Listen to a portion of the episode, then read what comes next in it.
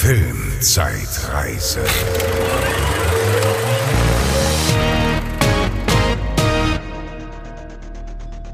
Hallo und willkommen zurück zur Filmzeitreise. Willkommen im Juli 2002, dem Kinojahr 2002. Äh, Wir besprechen wieder Filme, die vor 20 Jahren in die deutschen Kinos gekommen sind. Bei mir ist wie immer die liebe Bezi. Hallo Bezi. Hallo.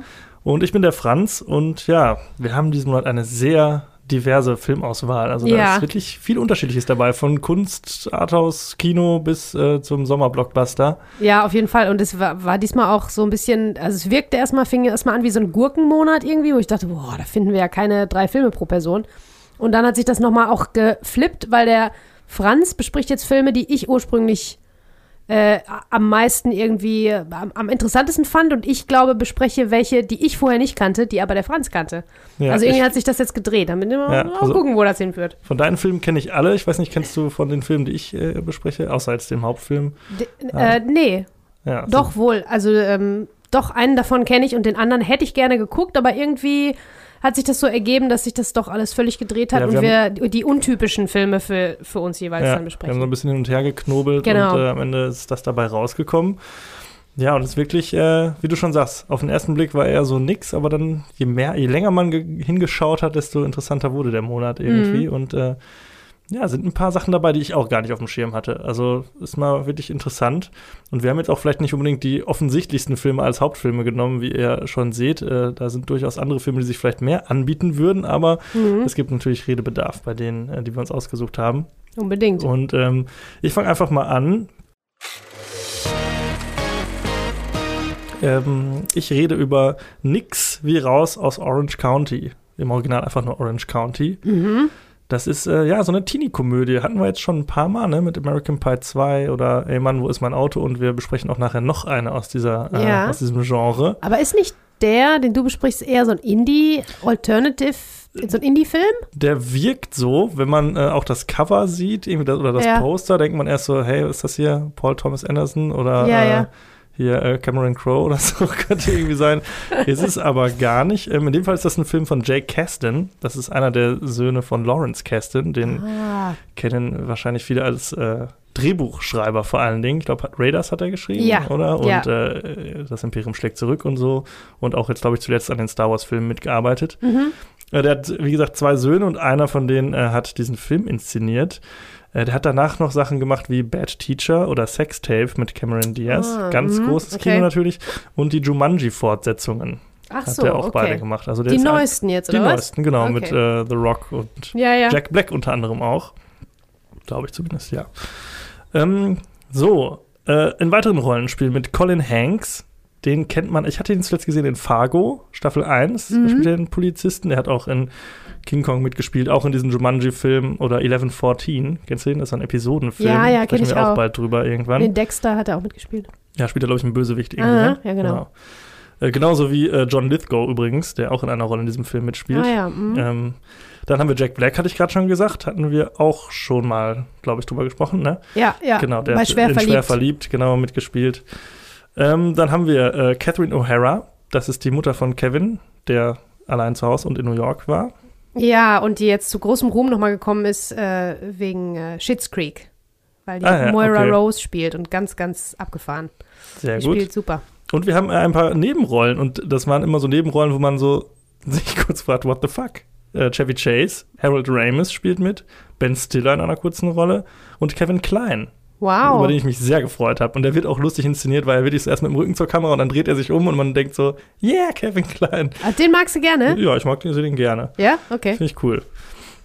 So, worum geht's? Es geht um einen äh, jungen Mann, der in Orange County äh, lebt. Äh, ein Scheidungskind, sag ich mal. Der ist so ein Teenager, der vom der Highschool abgeht und auf ein College möchte. Denn er hat äh, ausgelöst so ein bisschen durch den Tod eines Freundes, hat er zum Schreiben gefunden. Er hat äh, am Strand ein Buch eines Schriftstellers gefunden, das ihn sehr inspiriert hat und ist dann möchte jetzt auch Schriftsteller werden und möchte an die Uni Stanford und möchte da aufgenommen werden. Die Noten dazu hätte er auch, ist ein sehr guter Schüler. Allerdings kommt es zu einer Verwechslung, sodass äh, er nicht aufgenommen wird auf der Uni, auf der er sich beworben hat.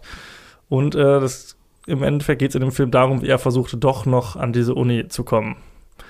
So, ist jetzt nicht der fetteste Plot, sag ich mal. Und der Film ist 79 Minuten lang. Oh, das ist aber knackig. Also, wirklich so ganz knackig. Und obwohl er nur so kurz ist, sind da super viele Szenen, die es die es überhaupt nicht gebraucht hätte für den Film. Also das ist wirklich Okay. auf Schnitt gedreht, glaube ich. Also da Okay. ist auch nicht viel mehr irgendwie. Das ist so dünn alles von der Geschichte, da passiert so wenig. Und es gibt so, so Seiten, so Sideplots. Also ich habe ja schon gesagt, er ist ein Scheidungskind und es gibt dann so, seine Familie wird sehr beleuchtet. Jack Black ist sein Bruder, äh, Catherine O'Hara seine Mutter und äh, John Lithgow sein Vater und die sind halt geschieden. Da gibt es dann noch so einen Sideplot um diese Geschichte rum, der aber auch total kurz nur abgehandelt wird. Also komisch eigentlich, hätte man vielleicht sich mehr Zeit lassen sollen.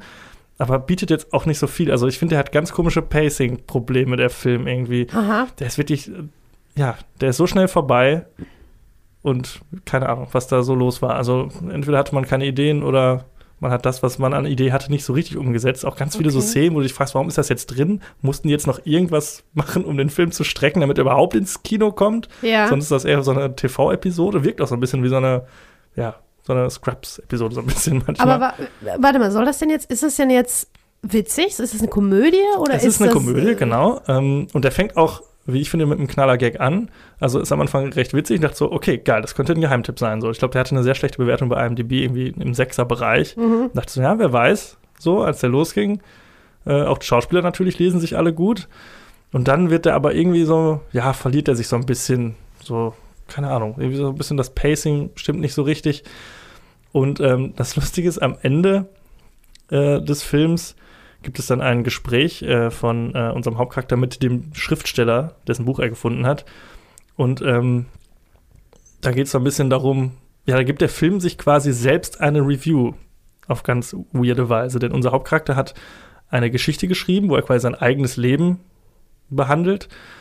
Und ähm, am Ende wird quasi, äh, reden diese beiden Figuren über diese Geschichte und damit auch über den Film. Und der Film gibt sich quasi so eine Review und sagt, ja, eigentlich bin ich ein ganz geiler, tiefsinniger Film irgendwie. So. Was? Funktioniert aber überhaupt nicht. Also, das ist halt so, ja, da geht es dann so darum, ja, und ähm, deine Familie und so, und das sind ja alles ganz interessante Persönlichkeiten, wenn man die erstmal so kennenlernt und äh, diese ganze Reise, die du gemacht hast, so, die braucht ja noch einen Schluss und der Schluss könnte auch das und das sein. So, es wird so ein bisschen so metamäßig. Okay. So, die reden quasi über dieses Buch, was der Protagonist geschrieben hat, aber eigentlich reden sie auch über den Film und über sein Leben. So, und das ist halt so ein Okay. bisschen weird, weil der Film sich dadurch Ja. irgendwie so merkwürdig ernst nimmt und auch selbst überschätzt. So ein bisschen, weil so Mhm. okay. tiefgründig ist dieser Film halt überhaupt nicht und auch die Figuren überhaupt nicht. Es sind total stereotype Figuren Ja, und äh, irgendwie sollen wir die scheinbar liebenswert finden, was aber nicht so richtig klappt, okay. weil die keinen richtigen Charakter bekommen alle. Also die haben eine Charaktereigenschaft alle und das war's dann Ja, irgendwie. okay. Und das ist so eine ganz weirde Szene, wo ich habe den halt mit meinem besten Kollegen zusammengeguckt und wir haben uns auch angeguckt und gedacht so, was ist das denn jetzt gerade für eine komische Dialog, den die da führen? So reden die gerade, die reden gerade über den Film Ja, und über sagen sich so, selbst. sich ja. selbst und sagen so, boah, wie geil, tiefgründig wir sind und so voll krass und meta und habt ihr das gemerkt oder so? Ist aber gar nicht so. Also irgendwie ganz weird. Ja, Also das funktioniert schon mal nicht so. Die ganze Geschichte ist halt sehr, das ist viel zu dünn für das, was er erzählen möchte. Ist nicht so richtig und er will ja noch nicht mal viel erzählen. Und selbst das ist. Äh, Ja, ne? hätte vielleicht, also die Prämisse ist ja generell nicht verkehrt, aber die Charaktere haben viel zu wenig Charakter. Ja, und für mich hört es sich so an, als wäre das ein, ein Film, der von den Charakteren leben sollte. Genau, ne? total. Also character-driven irgendwie, ne? Aber funktioniert überhaupt nicht. Auch so die Reise, die der äh, Charakter durchmacht, die, die Wandlung, die er auch dann irgendwie durchmacht und die Erkenntnis, die er am Ende gewinnt, ist für den Zuschauer überhaupt nicht nachvollziehbar, weil halt die Charaktere und der Ort, an dem er lebt, so merkwürdig sind. Also es geht ja darum, hier nichts wie raus aus Orange County. Der, der Titel ist in dem Fall gar nicht verkehrt, der deutsche Titel. Es geht so ein bisschen um Emanzipation vom Elternhaus und so und von der aus der Jugend ne, zum Mann werden so ein bisschen. Ne, das alles, was Mhm. man so in diesen, äh, äh, wie heißt die nochmal? Growing of Age, Coming of Age Coming Film, of Age äh, ja. kennt. Aber dieses Orange County wird uns so komisch charakterisiert durch diese Figuren, die darin leben. Eigentlich gar nicht charakterisiert, sondern wir sehen nur diese merkwürdige, zerrüttete Familie, die mit komischen Charakteren, die alle total blass und eindimensional sind. Also funktioniert irgendwie auf der Ebene auch gar nicht. Ach, krass. So, die Gags sind auch, also teilweise, klar, sind da lustige Sachen dabei. Ähm, der verzichtet zu einem Großteil eigentlich auf Pipi-Kaka-Humor. Das ist Ja. ganz gut. Aber ansonsten, ja, also er klappt, funktioniert so als diese Indie-Perle nicht und auch als Komödie jetzt nicht so richtig. Der ist ganz nett, kann man sich gut angucken. Man hat viele nostalgische Gefühle dabei. Jede Transition, also jeder Übergang von Szene zu Szene ist immer mit so einem schmissigen Pop-Punk-Song unterlegt, was ah. einen natürlich immer freut. Da läuft dann so äh, Butterfly von Crazy Town und solche Sachen. Ja. Und man denkt so, ja, Mann, let's go. Ja. Äh, aber ja, irgendwie, der, der ist halt auch danach super schnell vorbei. So, und ich weiß nicht, das war, glaube ich, irgendwie so ein Ding, weil da auch so viele prominente Schauspieler drin sind, so, ey, habt ihr Bock? so, ich glaube, lange haben die den nicht gedreht, wie gesagt, so ein bisschen auf Schnitt. Mhm. Ich weiß nicht. Ja, ich habe jetzt keine äh, großen Infos mehr zu.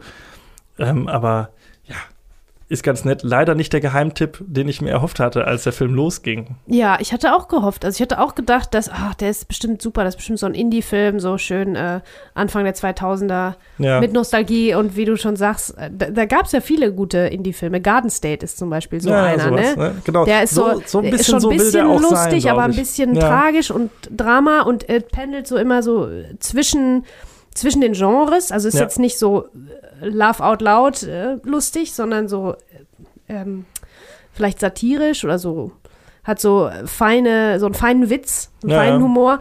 Auch und, so ein Kommentar zu der Gesellschaft vielleicht so ein bisschen. Ja, ja, genau. Das ist für mich so ein klassischer äh, Indie-Film. Und ich dachte, guter, guter der, würde, der würde da so in dieser Schiene laufen. Ich aber kann halt mir vorstellen, dass man das auch vielleicht. irgendwie wollte, aber das hat gar nicht funktioniert. Also, was heißt gar nicht? Der ist jetzt nett. Man kann den gucken, der ist ja auch schnell vorbei. Also, ja, ja, so ist es ja klar. nicht. Aber, aber wenn äh, das Beste an einem Film ist, dass der kurz ist, dann ist es nicht so gut. Ja, leider, leider nicht. So. Leider sehr vergessenswert. Also, okay. in dem Fall spart euch auch diese anderthalb Stunden. Nicht mal eine Stunde 19. Ja, Wahnsinn. Äh, okay, also ich habe was. Ich weiß gar nicht, warum ich, warum ich den als, äh, als Film gewonnen habe. Aber wie gesagt, es hat sich diesen Monat alles ein bisschen äh, überworfen und umgedreht. Men in Black 2 Franz. Ja. Da hast du schon äh, im Voraus gesagt, oh, so schlecht, auf den habe ich keinen Bock. Der ist, äh Was, wann habe ich das gesagt? Du hast, hast du das nicht gesagt? Nein. Dass du den so furchtbar, furchtbar schlecht findest? Nein, das würde ich nicht sagen. Eine Abomination und weiß ich nicht was? Nein, da musst du mich wirklich verwechseln, das habe ich nicht gesagt. das habe ich nicht gesagt. Ja, gut, okay. Dann äh, ja, freue ich mich aber, dass du den auch gesehen hast, weil ich, ich tue mich ein bisschen schwer, das so zusammenzufassen, den Spirit von diesem Film. Mhm. Also, äh, Man in Black 2. Der Film ist eine Stunde 28 lang, sehr dankbar. Äh, ab 12 äh, hat 6,1 von 10 bei der RMDB. Also der kam grundsätzlich, glaube ich, generell nicht so gut an wie Men in Black 1. Das ist die Fortsetzung zu Men in Black offensichtlich. Ähm, und dem wurde ein bisschen vorgeworfen, dass das nur so eine Geldmacherei, so eine Geldmaschine ist irgendwie. Mhm. Weil Men in Black war ja ähm, überraschend so erfolgreich, ähm, dass da auch Spielzeuge verkauft wurden und alles Mögliche an Merchandise und so weiter. Und da hat man jetzt Men in Black 2 so ein bisschen das vorgeworfen, dass sie da nur die alten Sachen in den Topf geworfen haben einmal umgerührt und äh, gehofft, damit ganz viel Geld zu machen. Mhm. Ähm, es sind die alten Leute wieder dabei, Tommy Lee Jones und Will Smith. Dann gibt es noch äh, Rosario Dawson, Johnny Knoxville, Lara Flynn Boyle, Tony Shalhoub, den mhm. wir ja äh, gerne mögen, und äh, Patrick Warburton, den mag ich sehr gerne, das ist David Puddy aus Seinfeld. Ähm, ja, also Johnny Knoxville, Jackass, ist klar. War damals auch sehr groß. Ja, äh, Lara Flynn Boyle hat nicht viel gemacht, außer Twin Peaks. Dafür ist sie aber äh, eine Kultfigur geworden und außerdem äh, war sie Jack Nicholsons Freundin. So ist sie auch an diese Rolle gekommen, aber dazu später mehr. Rosario Dawson, immer toll, hatten wir ja vor ein paar Monaten erst. Äh, ja, und äh, Tommy Lee Jones und Will Smith und für beide habe ich nochmal wieder neu äh, äh, Sympathien entwickelt. Tommy Lee Jones ist ja wie toll ist der denn bitte? Der ist ja, ja ne, dieser alte Herr, der aber, der ist ja so witzig mit diesem, in dieser Trockenheit. Ja, ja. ich glaube, das war auch so ein bisschen die Entdeckung von Man in Black 1. Ne? Mhm. Da hat er, glaube ich, auch selbst in Interviews drüber gesprochen, dass Menschen auf einmal ihn als lustig wahrgenommen haben. Er das halt gar nicht so irgendwie verstanden hat. Ja. so, aber ja, das, das, das, die Kombination ist halt perfekt. Diese super trockene Art als lustig gefeiert, als lustig empfunden wurde, ne? Oder so wie er das äh, rübergebracht hat. Also ich fand den wirklich, finde den echt klasse. Ähm, Regie hat übernommen Barry Sonnenfeld, so wie auch bei Men in Black 1 und 3. Ähm, der hat außerdem Adams Family gemacht. Oh, eins und großartig. Zwei. Ja. Oh, die mag ich beide sehr gerne. Äh, Schnappt Shorty. Auch gut. Wild Wild West. Ah, nee. Da verließen sie ihn. Und äh, neuerdings A Series of Unfortunate Events. Das gibt's bei Netflix. Okay. Das hat er auch gemacht. Ja, also äh, im Großen und Ganzen es ist es eine Comic-Verfilmung, also die Fortsetzung einer Comic-Verfilmung im Fahrwasser der großen Alien-Verschwörungs-Science-Fiction-Welle, auf der ich ja voll mitgesurft bin. Ist äh, eine Satire, Karikatur ähm, so wie, also man kann so ein bisschen äh, Evolution zitieren, darüber haben wir auch schon Ja, gesprochen. Ghostbusters. Oder Mars Attacks, Ghostbusters. Und ist eine Persiflage auf so äh, großartige Sachen wie Akte X oder Begegnung der dritten Art oder so. Hm. Ähm, ja, und äh, die einen Dinge, also die, die, die Akte X und so weiter, nehmen sich natürlich sehr ernst und hier wird, sie, wird überhaupt gar nichts ernst genommen. Ne? Und alles, alles, was es so gibt an Mythen und Tropen um diese ganze Science-Fiction, äh, Verschwörungs-, Alien, Abduction, Alien-Entführungswelle, wird hier alles, äh, ja, persifliert. Und äh, also ich fand den äh, recht unterhaltsam, muss ich sagen. Ja, kann ich dir zustimmen. Also, bin allerdings nicht so drin bei, bei Man in Black 1 habe ich sicherlich gesehen damals, habe ich aber nicht mehr so auf dem Schirm, weil ich fand das furchtbar, dass sie sich über Dinge lustig machen, die ich sehr, sehr ernst genommen habe damals. naja, also ich habe, das war mir zu, zu grell, zu bunt, zu cartoonisch. Ne? hm, dabei ist der erste gar nicht so. Ja, also klar, in dem Fall, also als er neu war, war er natürlich das, aber im Vergleich zum zweiten jetzt, sag ich mal. Ja, ja, der ist ja so, also der, der ist jetzt total äh, voll drüber und bunt und knallig und cartoonisch. Aber ich finde, obwohl er mich wirklich gut unterhalten hat, ich finde den ein bisschen seelenlos. Vielleicht liegt das auch an mir, weil ich da jetzt nicht so, ein, so einen starken, eine starke Bindung zu habe, weil ich den ersten auch jetzt nicht so riesig gefeiert habe. Und ähm, ja, also ich fand den ein bisschen, ein bisschen flach. Ja, Also ist er auch. bleibt flach. Ist er auch. Den Plot will ich gar nicht, brauche ich gar nicht versuchen, überhaupt nachzuerzählen, was da, was da los ist. Ist Weltuntergang, auch total egal. egal, Aliens. Aliens wollen die Welt klauen oder was weiß ich nicht. Ist auch pups egal. Das sind ja alles äh, nur Set-Pieces im Prinzip, ne? Aber davon gibt's so viele und die sind wirklich recht liebevoll gemacht, diese ganzen Gags und diese ganzen Sets und die ganzen Kostüme und die Charaktere, die da so rechts und links am Wegesrand irgendwie, an denen die einfach nur vorbeilaufen, das ist, dass das fast so ein bisschen verfliegt, was ich schade finde, weil ich glaube, jedes davon ist echt durchdacht und spielt auf eine bestimmte Sache an, eine bestimmte, irgendwelche Verschwörungstheorien und ähm, das Witzige daran ist ja auch, dass da das ähm, coole Agententum mit dem fürchterlich äh, langweiligen, spießigen Behördentum zusammengefasst Mhm. werden. Das ist der, das ist der Witz. Ähm, aber ich finde, die huschen da so durch. Also es hätte ein bisschen mehr sich Zeit lassen können, finde ich. Auch, für die Gags auch und für die Witze. Weil Ja. ich komm, kam da gar nicht mit teilweise. Ne? Es war so, huh, schon wieder weg, schon wieder nächste Szene und so. Ja, Ja. stimmt. Also dann ähm, muss ich an dieser Stelle nochmal große Werbung für den ersten Teil machen. Mhm. Den hatte ich auch lange nicht gesehen und dann habe ich den vor ein paar Jahren nochmal mit äh, Freunden geguckt und war mir auch nicht so sicher, oh, ob, naja, ob das gut gealtert ist. Und der ist fantastisch. Der ist Ja. wirklich unfassbar gut gealtert. den also den kann man wirklich sehr gut gucken. Richtig, richtig, richtig toll. Große Empfehlung. Und äh, ja, der zweite ist dann halt sehr selbstreferenziell. Wenn du ihn jetzt nicht mehr so auf dem Schirm hast, hast du das vielleicht gar nicht so wahrgenommen, aber es sind halt ganz viele Sachen aus dem ersten Teil nochmal übernommen und dann nochmal ein bisschen gesteigert und so, also was man halt Mhm. auch in vielen Fortsetzungen kennt. Mhm. Und der kann auch von der Qualität her bei weitem nicht mit dem ersten mithalten. Aber ich stimme dir auch zu, dass der recht unterhaltsam ist. Und das ist so ein Film, wenn man irgendwie, wir sind ja auch häufig unterwegs, irgendwie im Hotel ist mal Fernsehen guckt abends und dann läuft der, bleibe ich auch dran irgendwie. Dann guckt man den auch zu Ende. Ja, ja, der, Also es ist fliegt, so der ein- fliegt so an einem vorbei und man Ja, äh, rasselt da so durch irgendwie, Ja. ne? und das Ganze funktioniert ja auch wie im ersten Teil nur durch diese Kombination von Will Smith und äh, Tommy Lee Jones. Also das ist ja Mhm. wirklich ein Geniestreich, die beiden irgendwie zusammen. Das war ja auch die, ja, da war Will Smith auch, glaube ich, gerade der größte Schauspieler des Planeten so gefühlt. Mhm. ne, Ende der äh, 90er und Anfang der 2000er. Da ging es ja richtig ab. Jetzt ist er eher wieder auf dem Abstand. Ja. Wobei er einen Oscar Vieles gewonnen passiert hat. seitdem, Er ne? hat einen Oscar gewonnen. passiert. Ja, in einer Nacht sind viele Dinge äh, passiert. Ja, Oh, unterschiedliche, unterschiedlicher Art. aber ich fand den auch, den zweiten Teil, immer so ein bisschen drüber irgendwie, ein bisschen zu wild, zu bunt, zu, Mhm. zu, zu, zu schnell irgendwie. Mhm. Ähm, Zu viele kleine Geschichten werden da aufgemacht auch, wo ich denke, ah, das ist doch, ah, achso, okay, darum geht's jetzt. Das ist ja interessant, das finde ich ja witzig. Ja. Und dann schwupp ist das weg, dann ist es nur so eine Fußnote gewesen. Das finde ich irgendwie schade drum. ja. Ne?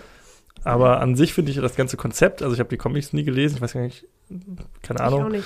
Aber ähm, das ganze Konzept finde ich halt schön, dass es, klar, es geht immer um diese Bedrohung der Erde quasi, aber es ist jetzt nicht so mit Raumschiffen und hier riesengroß, sondern es ist halt immer so in dem Kleinen. So, das finde ich irgendwie auch ganz charmant irgendwie. Und Mhm. diese ganzen ja, da ist ja sehr, steckt sehr viel Kreativität drin in den ganzen Monster-Designs und so Voll. und was da alles mit Parallelgesellschaften Voll. und so, das ist ja immer irgendwie spannend und so. Und wer ist Ja, alles genau. ein Alien und die verkleiden Wer sich und so. verkleidet und Parallel- und äh, Gesellschaften, Paralleluniversen und so weiter.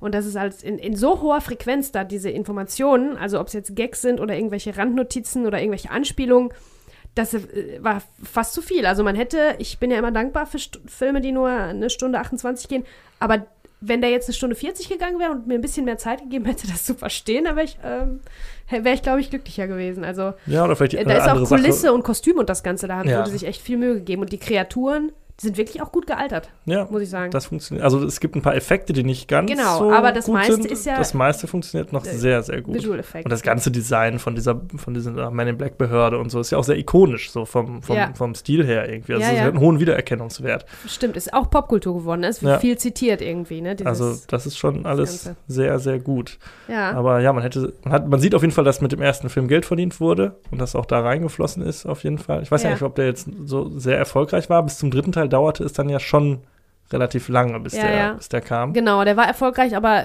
äh, enttäuschend. Also, wie gesagt, dem wurde vorgeworfen, hinterher eine, eine Ja, Geldmaschine sein. Rip-Off irgendwie, ne? Ja, ja, genau. Ist es auch auf eine gewisse Art. Aber noch relativ charmant, was halt Ja. auch durch die Darsteller irgendwie funktioniert, ne? Genau. Was, äh, was äh, ja, apropos Darsteller, wo wir gerade dabei sind. Also ähm, Rosario Dawson, die kannst du ja auch überall hinstellen. Die kannst du ja auch in jeden Film reinpacken, Ja. ne? Die ist klasse. Also das ist halt Das so hat man gar nicht mehr so auf dem Schirm, dass sie da dass sie dabei war, ne? Sachen- mitgespielt hat, ne? Genau, also da ist halt so eine Liebesgeschichte, die natürlich irgendwie ra- rausgequetscht und rausgepresst wirkt, aber die macht wirklich einen guten Job mit Will Smith zusammen auch. Mhm. Also das wird halt auch wieder nur so ange, angekratzt, angehaucht sozusagen, so husch, husch, husch und dann ähm, lieben die sich über alles und du denkst dir, was, wie, wieso, ne? Aber die spielen wirklich sehr gut. Wenn man denen jetzt ein bisschen mehr Zeit gegeben hätte, ne, die Szene, Mhm. das ein bisschen hätte sacken lassen, die Szenen, dann ähm, hätte ich das fast glaubwürdig gefunden. So ist es natürlich eine Liebesgeschichte, die in einem Alien-Film da so drin hängt, so deplatziert.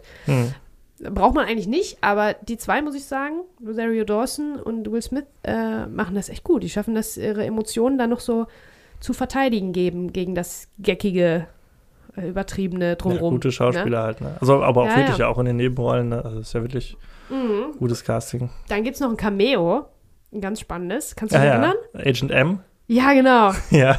Michael Jackson Ja. hat einen Cameo-Auftritt. Zweimal sogar kommt er vor. Der äh, ist, äh, der will unbedingt auch ein Agent sein. Der will auch ein äh, Geheimagent sein. Der will bei den Men in Black arbeiten.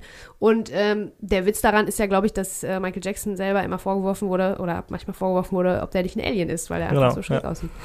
Ja, ähm, finde ich schon witzig, dass er das mitgemacht hat.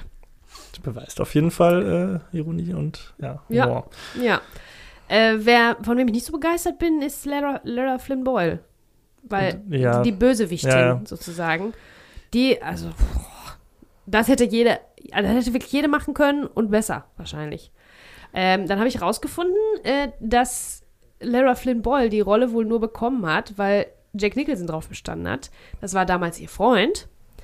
Äh, und Sony wollte den unbedingt haben für Anger Management mit Adam Sandler. Ah, okay. Und die wollten den unbedingt haben und dann haben die gesagt, komm, ja, okay, dann nehmen wir halt, jetzt mal halt deine Freundin hier mitmachen. Und das ist natürlich immer kacke. Wenn man das schon, sowas schon weiß, dann ist es dann schlecht, ne? Hat ihr nicht geholfen. Nee, nee, nee, auf keinen Fall. Aber ja, was soll ich sagen? Popcorn-Kino. Im Großen und Ganzen Popcorn-Kino. Genau, hat mir auch Lust gemacht, tatsächlich den ersten zu gucken. Hatte ich jetzt leider Ja. keine Zeit für, aber habe ich dann im Nachhinein gedacht, boah, ob der erste vielleicht Ja, also das alles der. doch richtig macht, was der jetzt so ein bisschen falsch macht. Macht er absolut. Also da Ja. ist das natürlich auch noch, ne, das ist so ein bisschen wie, ja, weil das, dadurch, dass der erste Teil ist und wir das mit Will Smith-Charakter selbst dann in diese Welt eintauchen und das neu kennenlernen, ist natürlich auch alles wieder frisch und cool und spannend. Was ist ja immer sehr so Harry Ja, Potter-mäßig. dann ne? Man kommt so, mehr erklärt genau, auch, ne? das ist irgendwie natürlich sehr spannend und jede neue lustige Idee ist dann irgendwie cool. Hier ist natürlich viel schon bekannt. Was auch, glaube ich, so ein bisschen ein Problem von dem Film ist, dass da nicht mehr so viele Ideen dann waren. Mhm. Aber ähm, der dritte Teil äh, hat es dann wieder besser gemacht mit einer Zeitreise-Thematik die Mhm. sehr gut funktioniert. Also der dritte Teil ist dann wieder ein Schritt nach vorne. Und jetzt gab es ja zuletzt, glaube ich, dieses Man in Black International. Der ist, glaube ich, komplett abgekackt. Eine Serie und sowas, ne? Es gab eine Cartoon-Serie, ja, genau. Und äh, ja, aber den ersten gucken. Auch das wäre meine Empfehlung. Wenn Ja, ihr schon einen gucken wollt und noch keinen kennt, fangt natürlich nicht mit dem zweiten an, sondern guckt den ersten, der ist wirklich großartig. Alles klar, dann machen wir das so. Das ist die Empfehlung. Men in Black 1 gucken bitte. So, und jetzt komme ich zu einem Film, der ganz schwierig zu besprechen ist, denn der könnte einen eigenen Podcast gebrauchen. Ich rede über Waking Life. Ja, und den wollte ich eigentlich als Hauptfilm nehmen, aber da habe ich es nicht gemacht. Hätte ich es machen sollen? Hätte Hättest du machen gefunden? können, aber dann hätten wir, glaube ich, das wäre, glaube ich, eskaliert. Weil Meinst das ist äh, ja ein sehr sperriges Werk, sag Sperrig, ich mal. Okay, ja, meistens, ja, solche Kunstfilme. So, wir fangen erstmal an mit, den, ähm, mit dem Personal. Richard Linklater hat den inszeniert. Der hat auch Scanner Darkly gemacht. Mm, ah, ja. Genau, auch ein Film mit sehr eigenwilligen äh, äh, Stil. Boyhood hat er gemacht, oh, sowas ja. Experimentelles. Und Before. Und School of Rock. Ja. das ist auch mal was Konventionelles. School of Rock, ja. Also die Before-Trilogie fand ich halt richtig super. Before Sunrise, das ist doch von dem, oder? Keine Ahnung, weiß ich nicht. Habe ich jetzt kenne ich nicht, habe ich mir deshalb auch nicht rausgeschrieben. Doch, Kann ich meine, sein. da habe ich mir das so abgespeichert im Kopf. Also. Ist auf jeden Fall ein äh, Regisseur, der äh, ja gerne mal Sachen ausprobiert. Und äh, das hat er auch hier gemacht. Das Ganze ist nämlich ein Film, der äh, im Rotoskopieverfahren realisiert wurde. Irgendwann haben wir schon mal drüber gesprochen, ich weiß nicht mehr wann. Ähm, auf jeden Fall ist das eine Technik, wo man äh, ja, reale Szenen aufnimmt und dann später in der Postproduktion drüber malt, quasi. Mhm. Und dann hat man äh, einen quasi Comic, der aber mit ja quasi lebensechten Bewegungen und äh, Expressionen äh, glänzen kann. Mhm. Und so ist es auch hier passiert. Deshalb haben wir auch äh, eine Reihe von Schauspielern, die man auch wiedererkennt. Wir haben Wiley Wiggins, den kannte ich bisher noch nicht und den vergesse ich auch direkt wieder, der unsere Hauptperson spielt.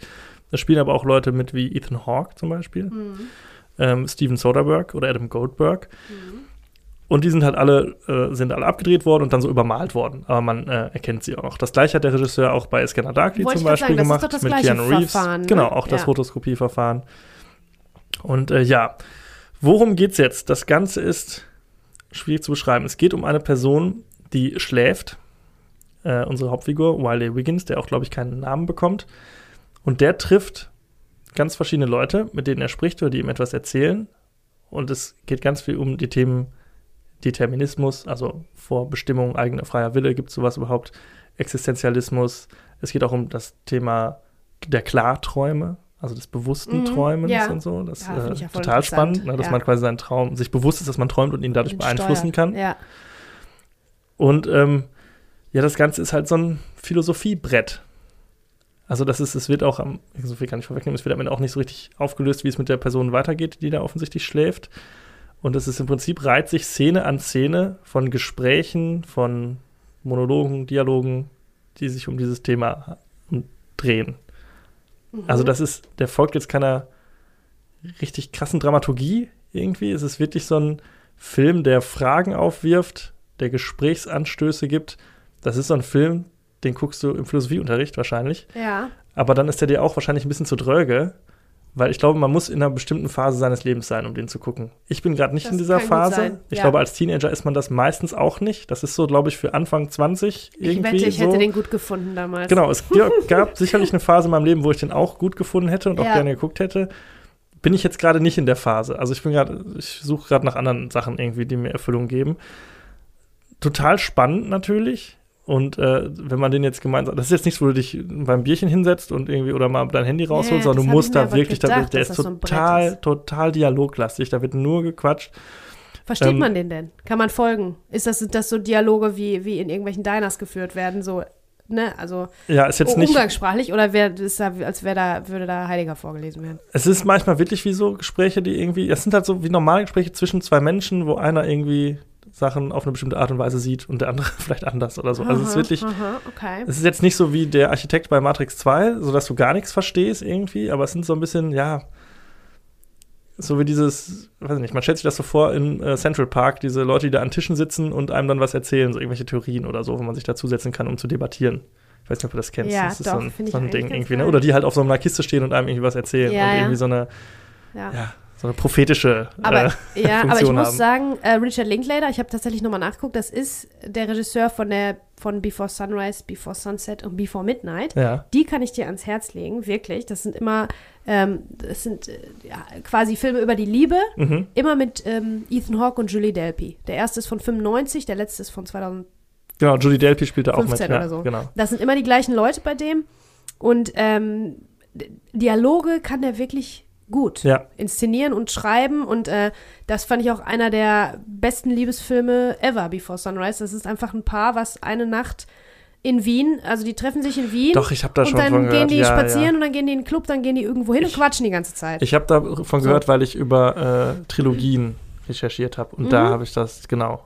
Da hatte ich Genau. mir das auch irgendwie, glaube ich, mal notiert, dass das irgendwie, weil die sehr gut auch bewertet waren. Irgendwie Ja, ja, gedacht, auf jeden Fall. Und die sehen. haben halt, also auch die muss man halt in einer bestimmten, da muss man auch Bock drauf haben und in, wie du sagst, in einer bestimmten Phase seines Lebens äh, auf sowas stoßen. Ja. Sonst, sonst prallt das einfach so an einem ab. Aber wenn man jetzt so genau, wenn gerade dieses Fenster auf ist in der eigenen Seele sozusagen, dann kann es sein, dass das genau ja, den, mit dem Pfeil mit. genau rein Ja. trifft in die du da, Seele. wenn du dann noch jemanden findest, der auch in dieser Phase ist und den Film auch gesehen hast, kannst du, glaube ich, mit dem nächtelang durchquatschen über alle möglichen Sachen. So. Ja, ja.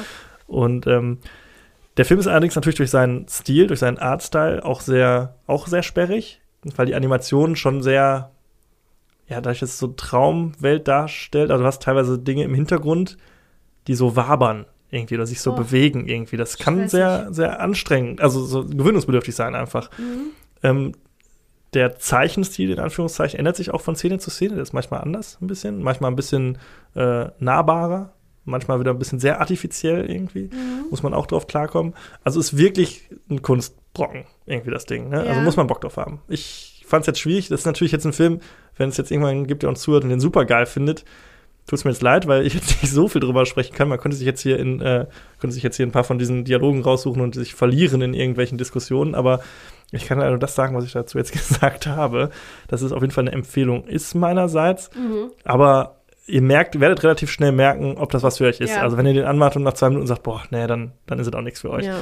Aber wenn ihr davon gehuckt seid, dann äh, weiter dranbleiben. Lohnt sich, glaube ich, schon sehr. Ja, ich glaube, das ist ja auch so ein, so ein, so ein Independent-Film-Ding, dass der Inhalt Dialo der Dialoge ist die eine Sache und die andere Sache ist, dass die Dia das Dialog an sich, also das Sprechen, das sich unterhalten und sich mitteilen an sich auch so einen großen, äh, so, einen, so einen großen Platz findet und ähm, so, so wichtig äh, gezeichnet wird auch, ne? Mhm. Dass das so eine richtige Bedeutung bekommt, wie wichtig das ist, dass zwei Leute in einem Diner sitzen und sich unterhalten und selbst wenn es nur über alltägliche äh, Dinge sind, die dann aber natürlich eine größere philosophische Dimension haben, wenn Mhm. man so richtig drüber spricht. Das finde ich ja ge- eigentlich ganz, ganz cool. Ja. Ne? Also Dialog ist wichtig. Ja. Sprechen ist wichtig. Ja. Und ist wirklich, glaube ich, ein cooler Film. Also, aber halt nicht für jeden. Ne? Muss man Also du fandest den jetzt, du fandest den jetzt ganz objektiv gesehen gut oder nicht gut? Ich fand den, also Schwer zu sagen. wirklich schwierig zu sagen. Also, wenn du mich jetzt fragst, ich würde mir jetzt nicht nochmal angucken. so, ich habe ihn jetzt einmal Ja. gesehen, das war auch okay. Aber ich glaube, es, äh, wenn, er- wenn er mich zum anderen Zeitpunkt in meinem Leben getroffen hätte, hätte ich den richtig geil gefunden. Glaube Ja. ich schon. Also war es vielleicht richtig, nicht richtig geil, aber ich hätte ihn, sehr, hätte ihn mehr zu schätzen gewusst, als ich es Mhm. jetzt weiß. So, jetzt ist das so eher so, boah, komm, ist ja auch schon hart. So, weil man ihn natürlich auch jetzt in Anführungszeichen verpflichtend guckt für diesen Podcast. Ähm, aber Leute, die irgendwie einen Sweet Spot für Philosophie und sowas haben, die können Ja. da sicherlich sehr großen Spaß mit haben. Ja, und ich meine, darf man auch nicht vergessen, ist 20 Jahre alt. Ne? Also Auch vielleicht das, ist ja. es auch einfach, war es damals bahnbrechend und toll und äh, unglaublich und überraschend. Und viele Dinge sind natürlich jetzt dann 20 Jahre später nicht mehr so, weiß ich nicht, Ja, überraschen einen dann nicht War, glaube ich, auch so ne? ein Kritikerliebling, ne? Ist natürlich auch so ein Ding, was dann auf so Festivals, glaube ich, viel läuft irgendwie. Ja. Also müsst ihr selbst wissen. Ich kann da jetzt nicht äh, sagen, guckt ihn auf jeden Fall, aber äh, ihr werdet schnell merken, ob der was für euch ist oder nicht. Hm. So, wieder ein sehr untypischer Film für mich. Yay! Und zwar spreche ich über Lilo und Stitch. Ein Disney-Film. Ja, Ja, ein Animationsfilm. ich weiß auch nicht genau, wie du dazu gekommen bist. Nee, ne? ist schon wieder ich, so einer. Letztes Mal, als wir uns, als wir auseinandergegangen Den sind. wolltest du nämlich als ich Hauptfilm nehmen, den deswegen habe ich ich- den geguckt. Ja, weil ich auch so einen Blick auf die, haben wir ja schon drüber gesprochen, ich habe so einen Blick auf die Liste geworfen und gesagt, ah, da ist ja nichts. Dann habe ich gesagt, da kommt Ja. mit dem Lilo und Stitch, ich nehme den als Hauptfilm. So, weil, Ja, den, genau. den kannte ich noch nicht und dachte so, den gucke ich. Ach, kanntest du noch nicht? Den kann ich, dachte, noch nicht. den kanntest nee. du. Nee, jetzt kenne ich ihn. Ich habe ihn ja auch geguckt. Ja, okay. Ja. Ja, okay, aber äh, so ist es dazu gekommen. ähm, der Film ist eine Stunde 25 lang. Ähm, so kurze Filme irgendwie. Ja, genau. Und hat 7,3 von 10 bei der IMDb. Und Schmeichelhaft. schmeichelhaft, findest du? Ja, reden wir gleich drüber. Ja. ähm, ja, ich meine, es ist ein, ein Disney-Film, in dem es nur einen Song gibt, der wirklich auch gut eingebettet ist in die Dramaturgie. Von daher kann ich damit leben. Und ja, ich fand den ganz gut. Muss ich sagen. Und ich überrascht, bin über mich selber überrascht, dass ich äh, durch diesen Podcast noch zu Disney-Filmen komme irgendwie, ne? Ganz viele, die ich noch nie, ich hatte den natürlich noch nie gesehen vorher. Und ähm, ja, dass ich da auch jetzt irgendwie einen Sweet Spot entwickle. Einen Platz im Herzen entwickle für die, für die Disney-Filme. Naja. Äh, also da ist ein hawaiianisches Mädchen, eine Außenseiterin, die adoptiert ein außerirdisches, ein Monsterchen sozusagen als Haustier. Mhm. So. Also, Soweit, so gut. Ne? Ähm, zu den Darstellern. Ich habe, ich habe die, ich habe das auf Englisch geguckt. Deswegen habe ich jetzt die Originaldarsteller, die Originalstimmen mir rausgeschrieben. Tatsächlich ähm, war ich jetzt gerade noch mit Freunden äh, im Schrebergarten. Liebe Grüße. Und da hieß es, oh, ihr sprecht über Lilo und Stitch. Oh, den liebe ich ja. Oh, da habe ich ja geweint. Und ah, der ist so toll. Und Vanessa von den No Angels hat äh, die Nani gesprochen. Und dann Mhm. habe ich mir gedacht, okay, da muss ich die deutschen Synchronstimmen ja noch mal kurz, habe ich vergessen nachzugucken, weil ich gucke, ne? Ähm, aber ansonsten war da nichts Spannendes Vanessa dabei. von den No Angels ist die einzige, die jetzt nicht mehr dabei so, ist, ne? musste ich auch erst nachfragen, aber Ah, ja, okay. du hast recht. Gut, äh, so viel dazu. auch schon Die so lange her, ne? Die, ja, genau. Die anderen äh, deutschen Sprecher waren jetzt, das waren jetzt keine ähm, Leute, die man so kennt, aber wahrscheinlich, wenn man äh, sich mit den Synchronstimmen auseinandergesetzt hat, schon, aber gut. Deswegen bleibe ich jetzt erstmal bei den äh, englischen Stimmen. Und zwar haben wir Devi Chase, die ist, glaube ich, auch richtig berühmt jetzt. Also Instagram mindestens und auch so. Die spricht die Lilo. Stitch wird gesprochen von äh, Chris Sanders, das ist der Regisseur auch. Und Nani, die Schwester, die von äh, No Angels Vanessa gesprochen wurde im Deutschen, wird von Tia Carrera gesprochen. Oh, Oh. Relic Hunter. Ja. Relic Hunter die, und hatte äh, ich Wayne's ja, World. für die hatte ich ja einen Sweet Spot.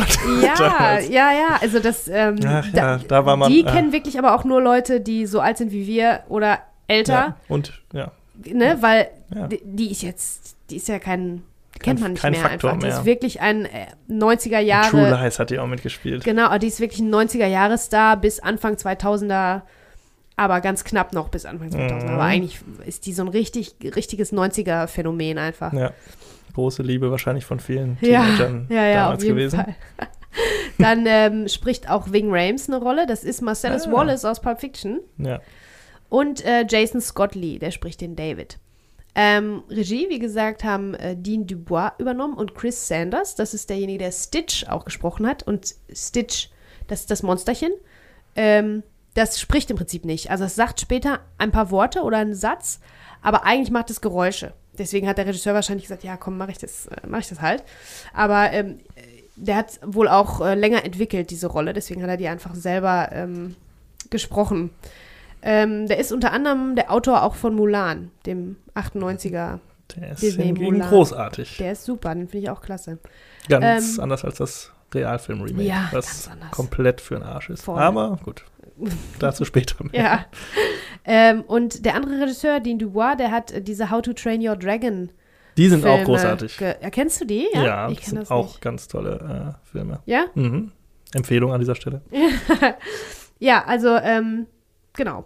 So sieht's aus. Das ist das Personal und das ist wirklich ganz, ganz nett und unterhaltsam. Das Ganze spielt halt in Hawaii. Das ist schon mal, auf Hawaii, das ist schon mal an sich ein Garant für, ähm, ja, das ist exotisch und das ist schön und das freut uns alle zu sehen. Da kommt man direkt äh, in gute Stimmung, da wird gesurft und, ähm, ne, getanzt und so weiter und da ist das Wetter schön und da ist Strand und dann fühlt man sich direkt besser.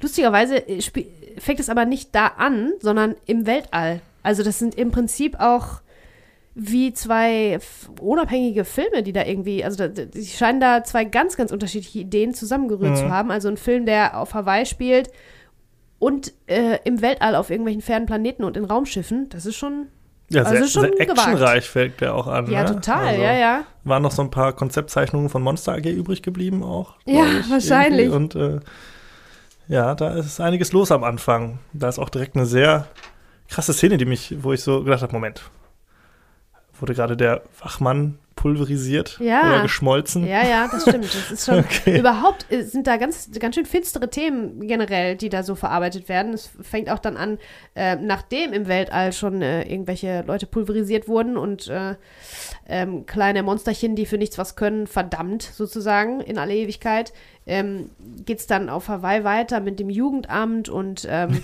das kleine Mädchen Lilo soll vom, vom Jugendamt im Prinzip äh, abgeholt werden und aus ihrem Zuhause weggeholt werden, wo die Schwester versucht, sich zu kümmern und das irgendwie alles am Laufen zu halten, nachdem irgendwann die Eltern gestorben waren vor, ein, vor einiger Zeit. Und das ist schon alles, so fängt das dann an. So kriegen, so Ja. lernen wir die kennen, die Ja. ganzen Leute. Und Lilo ist äh, troubled. Also die, ist, die hat Probleme einfach, ne, und ist nicht, es ist unangepasst und findet irgendwie keinen, obwohl die eigentlich ganz lieb ist, findet die nicht so richtig Anschluss. Dann verprügelt die direkt äh, ein Mädchen, was sie irgendwie bullied, ne, was sie irgendwie Hm. ärgert und hänselt und das ist dann so, wow, ne? Ja, das ist so ein bisschen realistischer fast schon. Also es Relatable, ist halt, im- würde ja, genau. Neudeutsch sagen, ja. Ja, ja, genau. Es ist mehr so, in, fußt mehr in der Realität als viele andere Disney-Filme, die man so Auf zu jeden Fall, kriegt, ja. Ne? Stimmt. Ähm, ja, und der generell ist auch für einen Disney-Film der Plot nicht ganz so einfach also vorauszusehen. Sonst weiß man ja sofort, ach ja, Prinz, Prinzessin, mhm, mhm, weiß man sofort direkt, wo die Reise hingeht. Und da war ich jetzt irgendwie so ein bisschen, da fing ja, fängt ja alles im Weltall erstmal an, wo man dann denkt, oh, okay, wo, wo, geht's denn hier überhaupt lang? Was ist denn hier überhaupt los? Mhm. Und das ist natürlich auch sehr erfrischend. Ne? Natürlich ist es alles am Ende, Hauptsache am Ende wird alles gut, das ist ja das Wichtigste, aber bis es gut wird, geht, geht es schon ganz schön äh, durch ganz schön äh, finstere Über Ecken. Tisch und Bänke, ja. Über Tisch und Bänke, ja genau, das stimmt. ähm, ja, wie gesagt, wie, wie zwei Filme habe ich mir noch äh, notiert. Die Schwester, Nani, No Angels Vanessa, äh, ist die heimliche Heldin sozusagen und eine menschliche Heldin, ne, die versucht alles am Laufen zu halten und ihre und nur das Beste zu tun für ihre Schwester und einen einen Job zu behalten und ähm, ja, äh, hat da große Schwierigkeiten, wie das halt so ist, auch im Leben, ne? Man versucht das Beste und funktioniert halt nicht immer alles so, wie man möchte.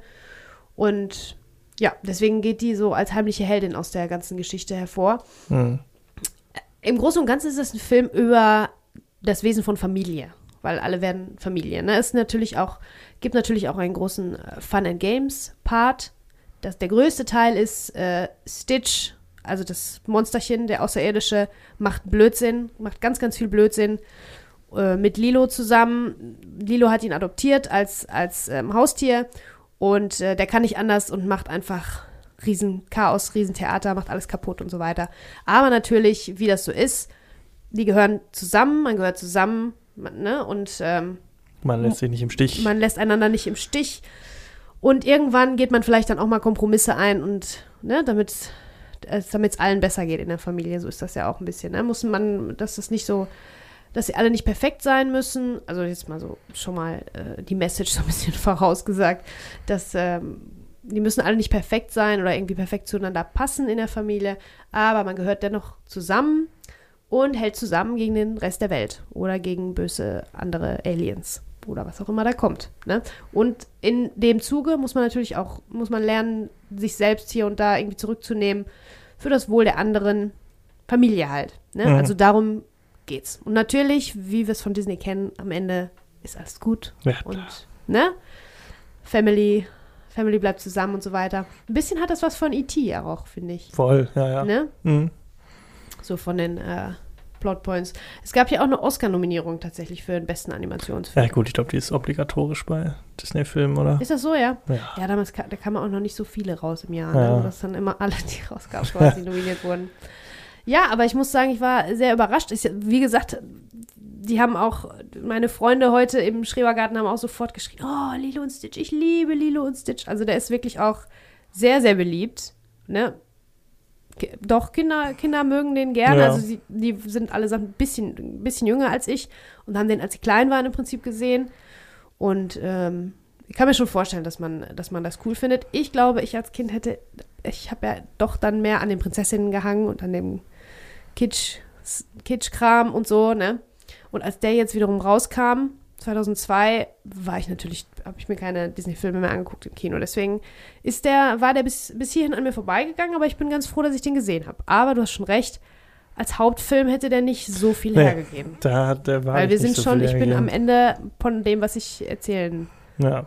kann. Ich kann da auch nicht so viel zu sagen. Also mir zunächst mal muss ich dazu sagen, ich habe also ich habe den auch geguckt, weil ich ihn halt vorbereiten wollte und habe dann gesagt, hier kannst du haben. so nach Ja, ja. dem Motto. Äh, muss ich jetzt nicht äh, drüber reden. Ähm, und dann habe ich auch mal so geguckt, wie der bewertet wurde, war irgendwie im siebener Bereich. Und dann ist mir aufgefallen, dass f- wenige von diesen Disney-Meisterwerken, modernere ausgenommen, überhaupt großartige IMDb-Wertungen haben. Also die sind meistens so im Ende 6er, Anfang 7er Bereich, irgendwie mit ein paar Ausreißern, so Dschungelbuch und so. Aber viele Sachen, zum Beispiel, die ich super geil fand von früher, so die Hexe und der Zauberer oder so, sind gar nicht so hoch bewertet. Aber die- gerade die älteren Disney-Filme sind ja auch so ein bisschen gemächlicher und so und den aktuellen Sehgewohnheiten nicht so, ja, entsprechend. Mhm. Ähm, von daher ist das, äh, muss man da, diese Wertung auch gar nicht so ernst nehmen. Aber für mich war das schon einer der schwächeren Disney-Filme. Also irgendwie hat, ist der Funke da bei mir gar nicht übergesprungen. Ich kannte ihn auch bisher gar nicht. Also klar, diese Figuren hat man schon alle mehrfach gesehen, irgendwo in irgendwelchen Zeichnungen. Mhm. Aber da fehlte für mich komplett diese Disney-Magie irgendwie, die das so, so diese, Mhm. ja, diese Stimmung irgendwie fehlte. Und ich fand, der war erstaunlich, sah erstaunlich schlecht aus. Vielleicht liegt das auch Ja, daran, der dass ich auch den jetzt noch, ne? ja, aber so ganz, also der sah aus wie eine Folge Bibi und Tina irgendwie. Also das war Okay. irgendwie so, klar, das waren natürlich schön gemalte Hintergründe und dann jedes Element, was irgendwie bewegt wird, war dann halt so äh, hervorgehoben irgendwie. Aber der sah echt, also ich fand die Animation wirklich schon echt schwach. Also das habe ich schon, Ja. bin, war ich von Disney-Filmen jetzt anders gewohnt. Vielleicht jetzt auch, wenn man den jetzt so in HD guckt oder in 4K irgendwie bei Disney Plus.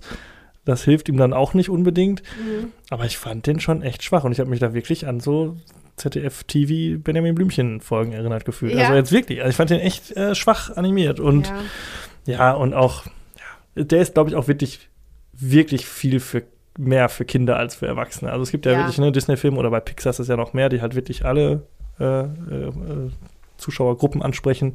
Und das ist wirklich ein reiner Kinderfilm, ne, mit diesem ganzen Quatsch, der da passiert und so mit dem Monster. Und das ist auch irgendwie süß und da kann man dann äh, Kuscheltiere verkaufen und so. ja, ja. Das ist halt schon sehr äh, in diese Richtung. Ähm, da waren dann Filme, die davor und danach kamen, schon irgendwie cooler. Also wir hatten jetzt ja äh, letztes Jahr ein Königreich für ein Lama, den ich ja neu entdeckt habe, auch für mich, den ich genial finde. Und auch Mulan und sowas dann später kam, das war dann Ja. wieder so ein bisschen mehr diese Disney Magic, wie man sie kennt. Und Lilo und Stitch hat schon, glaube ich, seinen Grund, dass ich den bisher nicht gesehen habe, weil der drängt sich einem jetzt auch nicht so auf. Also wenn man an Disney denkt, denkt man, wie du gesagt hast, eher so an diese etwas epischeren, Die Schöne und das Biest und solche Geschichten. Ne? Ja. So denkt man mehr dran. Also ich meine, vielleicht diese Disney-Magie, von der du da sprichst, einfach mal nur so eine kleine Theorie, die mir da jetzt gerade in den Kopf kommt. Vielleicht ist genau diese Magie genau das, was mich immer ähm, stört, nämlich Mhm. vielleicht die Musik. Vielleicht gehört das dazu, dass so viel gesungen wird.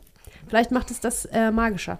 Das gefällt mir ja immer gut, wenn nicht so viel gesungen wird. Aber ja, bei Atlantis war es auch so. Den habe ich ja auch äh, Mhm. besprochen. Da wurde auch nicht gesungen, gar Ja. nicht. Ja, Aber die sind nicht so magisch. Die sind nicht so magisch. Lilo und Stitch auch. Und, ne? Ja. Ja. Die sind einfach Was nicht das so. Musical hat es ja so an sich, ne? Dass es so ein bisschen Ja. märchenhaft alles ist, ne? Ja, das Märchenhafte hat gefehlt. künstlich Ja. dadurch, künstlerisch, künstlich, künstlerisch, künstlich. Ne, das kommt, wird auf so eine künstliche Ebene äh, gehoben, wie du sagst, was, was Märchenhaftes. Und ja, ich glaube auch, obwohl äh, Leute schreien, ich liebe Lilo und Stitch, ich glaube, der ist bei den allerwenigsten, wenn die jetzt ihre zehn liebsten Disney-Filme ähm, aufschreiben müssten, wäre der wahrscheinlich, würde der das nicht schaffen. Weil da Ja, gibt es das viel, glaube ich auch. also das Da sehe ich wohl auch so, da gibt es viel, viel bessere. Genau, es fallen einem direkt viel bessere, also eine andere ein. Und es ist natürlich auch eine Frage, wann man den zum ersten Mal gesehen hat. Wenn ich den als Kleinkind gesehen hätte, hätte ich, würde ich ihn vielleicht auch romantisch verklären und fände den irgendwie cool, so wie ne, Die Hexe und der Zauberer oder Robin Hood oder solche Sachen. Ja. Aber ähm, viele, die den auch dann so feiern, das ist ja häufig bei so Filmen, wenn die den jetzt noch mal gucken würden, ne, dann würde man vielleicht auch merken, ja, ist ganz nett, aber ist vielleicht jetzt auch nicht mehr so der absolute Knaller. Aber es ist ja schön, also wenn der, wie, wie jeder Disney-Film hat er sein Publikum und äh, seine Leute, die Ja. ihn abkulten und äh, man Ich kann ja auch mag- nichts dagegen ich, sagen. Ich mag das auch, dass der sich getraut hat, irgendwie also ein bisschen finstere, ein bisschen echtere Themen dann mal so äh, aufzuarbeiten. nee, ja. ist gut, also Ich den kann man bedenkenlos jedem Kind zeigen und ja, kann man auch gerne mitgucken als Erwachsener dann. Auf jeden Fall. Also ich würde den auf jeden Fall empfehlen. So, und nun kommen wir zu unseren Hauptfilmen. Ja. Und ich fange an. Und ich spreche über einen Film, von, dem habe ich vor ungefähr zwei Wochen das erste Mal gehört. Und jetzt, er, wie der Zufall es wollte, konnte ich ihn gucken oder durfte, musste ihn gucken. Ich spreche über acht Frauen. Ein französischer Film. Here we go again. ich bin wieder für die französischen Filme zuständig und darf mir jetzt wieder einen abbrechen mit den ganzen Namen. Und das sind an dieser Stelle natürlich sehr viele. Denn wie der Titel schon verrät, geht es um acht Frauen, die mitspielen.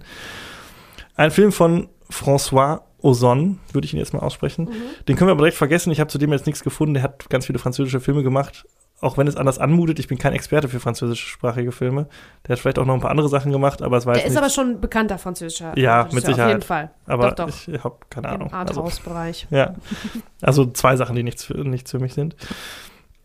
Und ähm, ja, wie gehe ich das jetzt an? Es spielen acht Frauen mit. Ich könnte, ich lese jetzt mal die Namen vor. Ähm, es spielt mit Virginie Ledoyen. Virginie Ledoyen. Virginie Ledoyen, okay. Die kennt man zum Beispiel aus The Beach mit Leonardo DiCaprio. Da hat sie Mhm. die Françoise gespielt, glaube ich. Dann haben wir äh, Catherine Deneuve. Ja, Die kennt richtig. man. Das ist eine. Catherine Deneuve, ja. Ja, die hat zum Beispiel in Dance in the Dark auch von Lars von Trier mitgespielt. Also ich habe mir jetzt ja so Filme rausgeschrieben, von denen ich denke, dass ihr sie kennt. Aber das ist, wenn ihr in, euch für französischen Film interessiert, werdet ihr wahrscheinlich all diese Namen kennen. Denn all diese Frauen, die da mitspielen, sind wirklich große Superstars. französische Superstars und Ja. ja, Schauspielheldinnen. Ich Deneuve ist fast die größte, größte Star von denen. Also die ist, die Ja, ist Popkultur auch. Also ihr werdet das Gesicht von der auf jeden Fall Ja. kennen, weil die äh, ein Teil der Popkultur geworden ist. Die ist Genau. auf irgendwelchen Pop-Art-Bildern drauf. Auch kennen werdet ihr wahrscheinlich das Gesicht von Isabelle Huppert. so. Mhm. Auch eine ganz bekannte Schauspielerin, die äh, auch zum Beispiel in Elle von Paul Verhoeven mitgespielt hat. Auch so eine ganz Grande Dame. Also eine ganz Ja. tolle Schauspielerin, wie diese Ja. alle. Danielle Darieux, Mhm. Emmanuel Béard hat Mhm. mitgespielt. Die kennt man aus Mission Impossible 1 zum Beispiel. Wieder ein Film, den ihr vielleicht kennt. Ja. Dann haben wir Firmin Richard, Fanny Ardant und Ludivine Sagnier. Mhm. Würde ich jetzt einfach mal. Ich hatte nie Französisch, ne? Muss man dazu sagen. Su- super gemacht. Ich denke mir das einfach aus. Wahrscheinlich alles falsch. Ihr habt mitgezählt, es sind genau acht Frauen. In diesem Film geht es äh, ja um acht Frauen. Das sind acht Frauen teilweise einer Familie. Und es geht um Folgendes. Es ist eine Art Krimi, ein Kammerspiel. Äh, es begibt sich, dass eines Tages diese acht Frauen, das ist eine Mutter mit zwei Kindern, deren Mutter, also eine, ihre, die Großmutter, ein Hausmädchen, eine Köchin, äh, habe ich noch jemanden vergessen? Und äh, die Schwester des Vaters des Hauses, des Haushaltsvorstandes, alle in einem Haus sind. Und der Mann, der einzige Mann, der in diesem Haus wohnt, ist tot. Eines Morgens wird tot aufgefunden. Mhm. Und jetzt geht es darum, wer war es? Es kann nur eine von Wer diesen. war es und warum vor allen Dingen? Wer war es und warum? Es kann nur eine dieser acht Frauen, ich hoffe, ich habe in meiner Aufzählung keine vergessen, Nein, das aber ich glaube nicht. Es kann nur eine von ihnen gewesen sein. Sie sind von der Außenwelt abgeschnitten, wie das in solchen Filmen immer ist. Das Telefonkabel ist durchgeschnitten, das Auto ist manipuliert und das Tor lässt sich nicht öffnen und Ja. sie sind eingeschneit und überhaupt. Und jetzt müssen wir herausfinden, in bester Agatha Christie-Manier, wer war es? ja. So, das Ganze hört sich jetzt an wie ein Krimi, ein krasser Krimi, aber da ist noch so viel mehr drin. Es ist Ja, auch eine ja. Komödie, Ja. es ist ein Musical, Ja. es wird Die gesungen. singen einfach zwischendurch. Es Boah. ist eine Aber- Satire, es ist eine Farce, es ist, ja, ein Drama. Es ist alles. Es ist ein ganz abgefahrener Film, eine ganz abgefahrene, äh, ein ganz abgefahrenes Erlebnis. Und das Ganze ist so, ja, das spielt in den 50ern, was man auch so an, an dem Einrichtungsstil, so Art Deco und so Mhm. sieht, an den Kostümen. Ja. Und ähm, jede dieser Frauen hat spezielle Charaktereigenschaften. Die hat im Gegensatz zu den Filmen, die ich davor besprochen habe, sehr, haben die sehr viele, sehr interessante Charaktere alle. Sie äh, spielen teilweise sich selbst oder zitieren aus ihrem reichhaltigen Filmfundus, den sie, wo sie mitgespielt haben.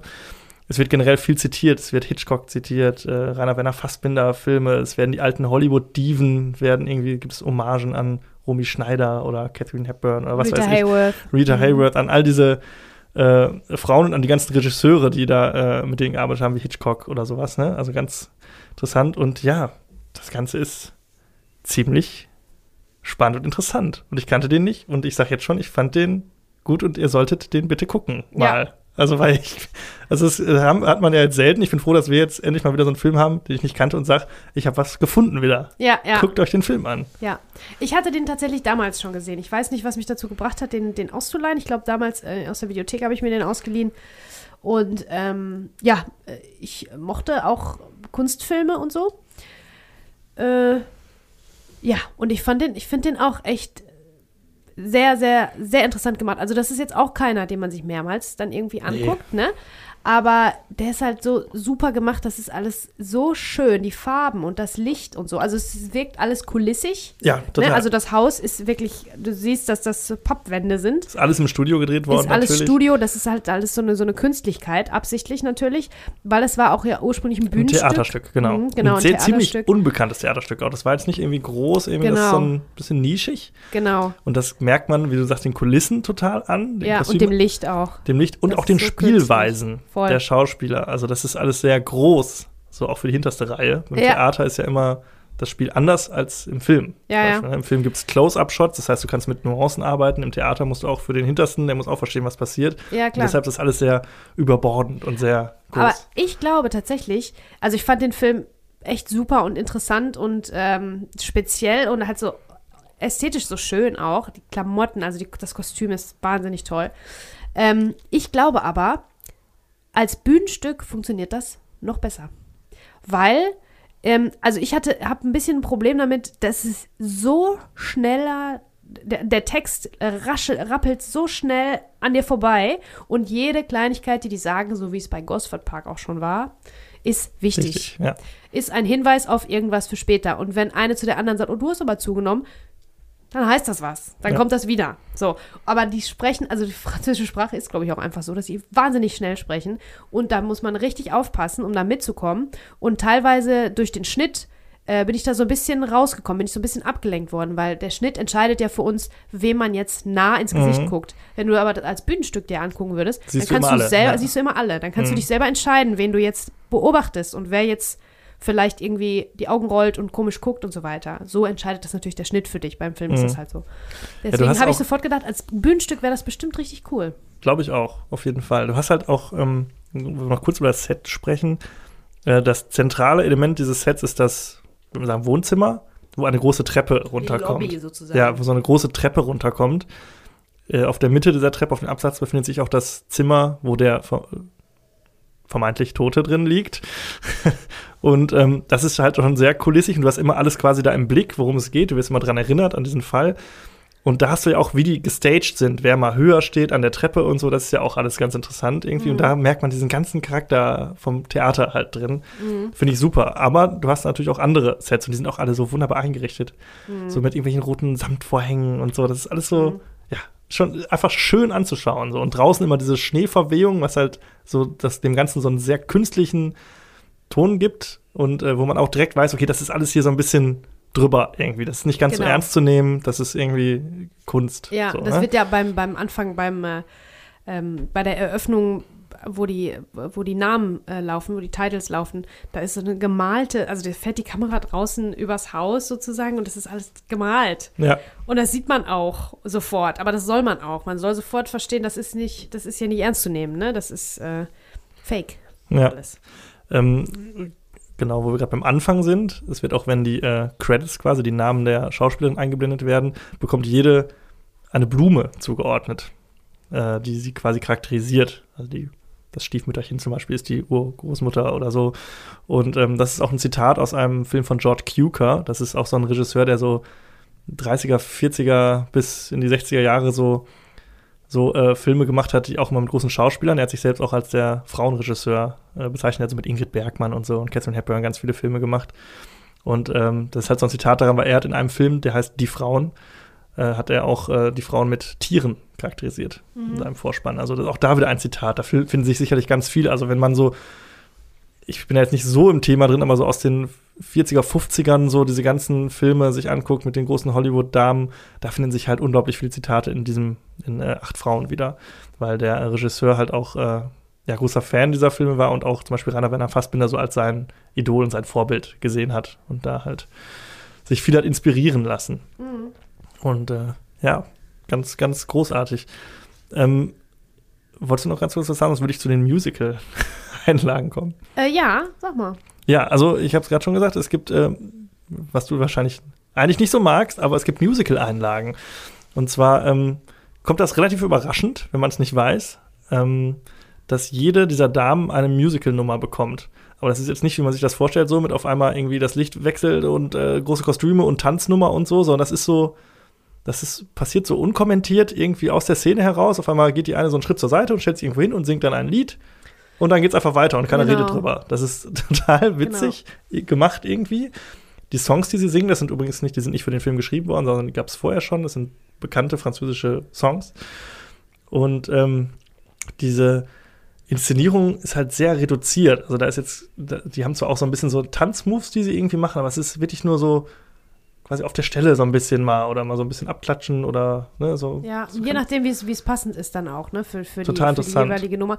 Und äh, in dem Moment, in dem sie dann performen, gucken sie in die Kamera. Also die, Ja. die sprechen die vierte Wand und gucken uns direkt an, äh, was dem Ganzen auch nochmal so was Künstliches gibt. Also Ja. dadurch wird das so herausgehoben und wird absolut nicht irgendwie versucht, realistisch äh, dargestellt zu werden, sondern das ähm, äh, hebt sich ab von der Realität und das, da finde ich das, äh, da hat es mich gar nicht so sehr gestört und die Die- Songs bleiben auf Französisch. Ja. Dadurch ist es für mich auch, also, ne, das wäre, Naja, glaube ich, anders, so wenn die auf mäßig. Deutsch singen und ich den Inhalt noch, äh, dem Inhalt noch folgen soll. Natürlich sieht man die, die Untertitel und muss man auch teilweise mitlesen, um zu verstehen, was, was dann, was passiert ist, weil das auch wichtig ist. Es sind Charaktermomente häufig, Genau, ne, genau. die da irgendwie. Aber äh, dadurch, dass es auf Französisch ist, erstens und so künstlich, kann ich damit gut leben. Ja. Es ist wie so ein, wie so ein, wie so ein Einschub, als hätte man so einen Clip, so einen Musikclip so rein. Mich hat auch jedes Mal wieder überrascht. Mhm. Ich habe das immer wieder vergessen nach der Musical-Nummer, dass, ja, okay, es gibt ja diese Musical-Nummer. Und wenn es dann wieder passiert, hat es mich jedes Mal wieder überrascht. Ich so, hoch, ach ja, stimmt, das kommt ja auch noch. Ja, ja. Also total lustig irgendwie. Deshalb, und es ist auch immer sehr kurz, also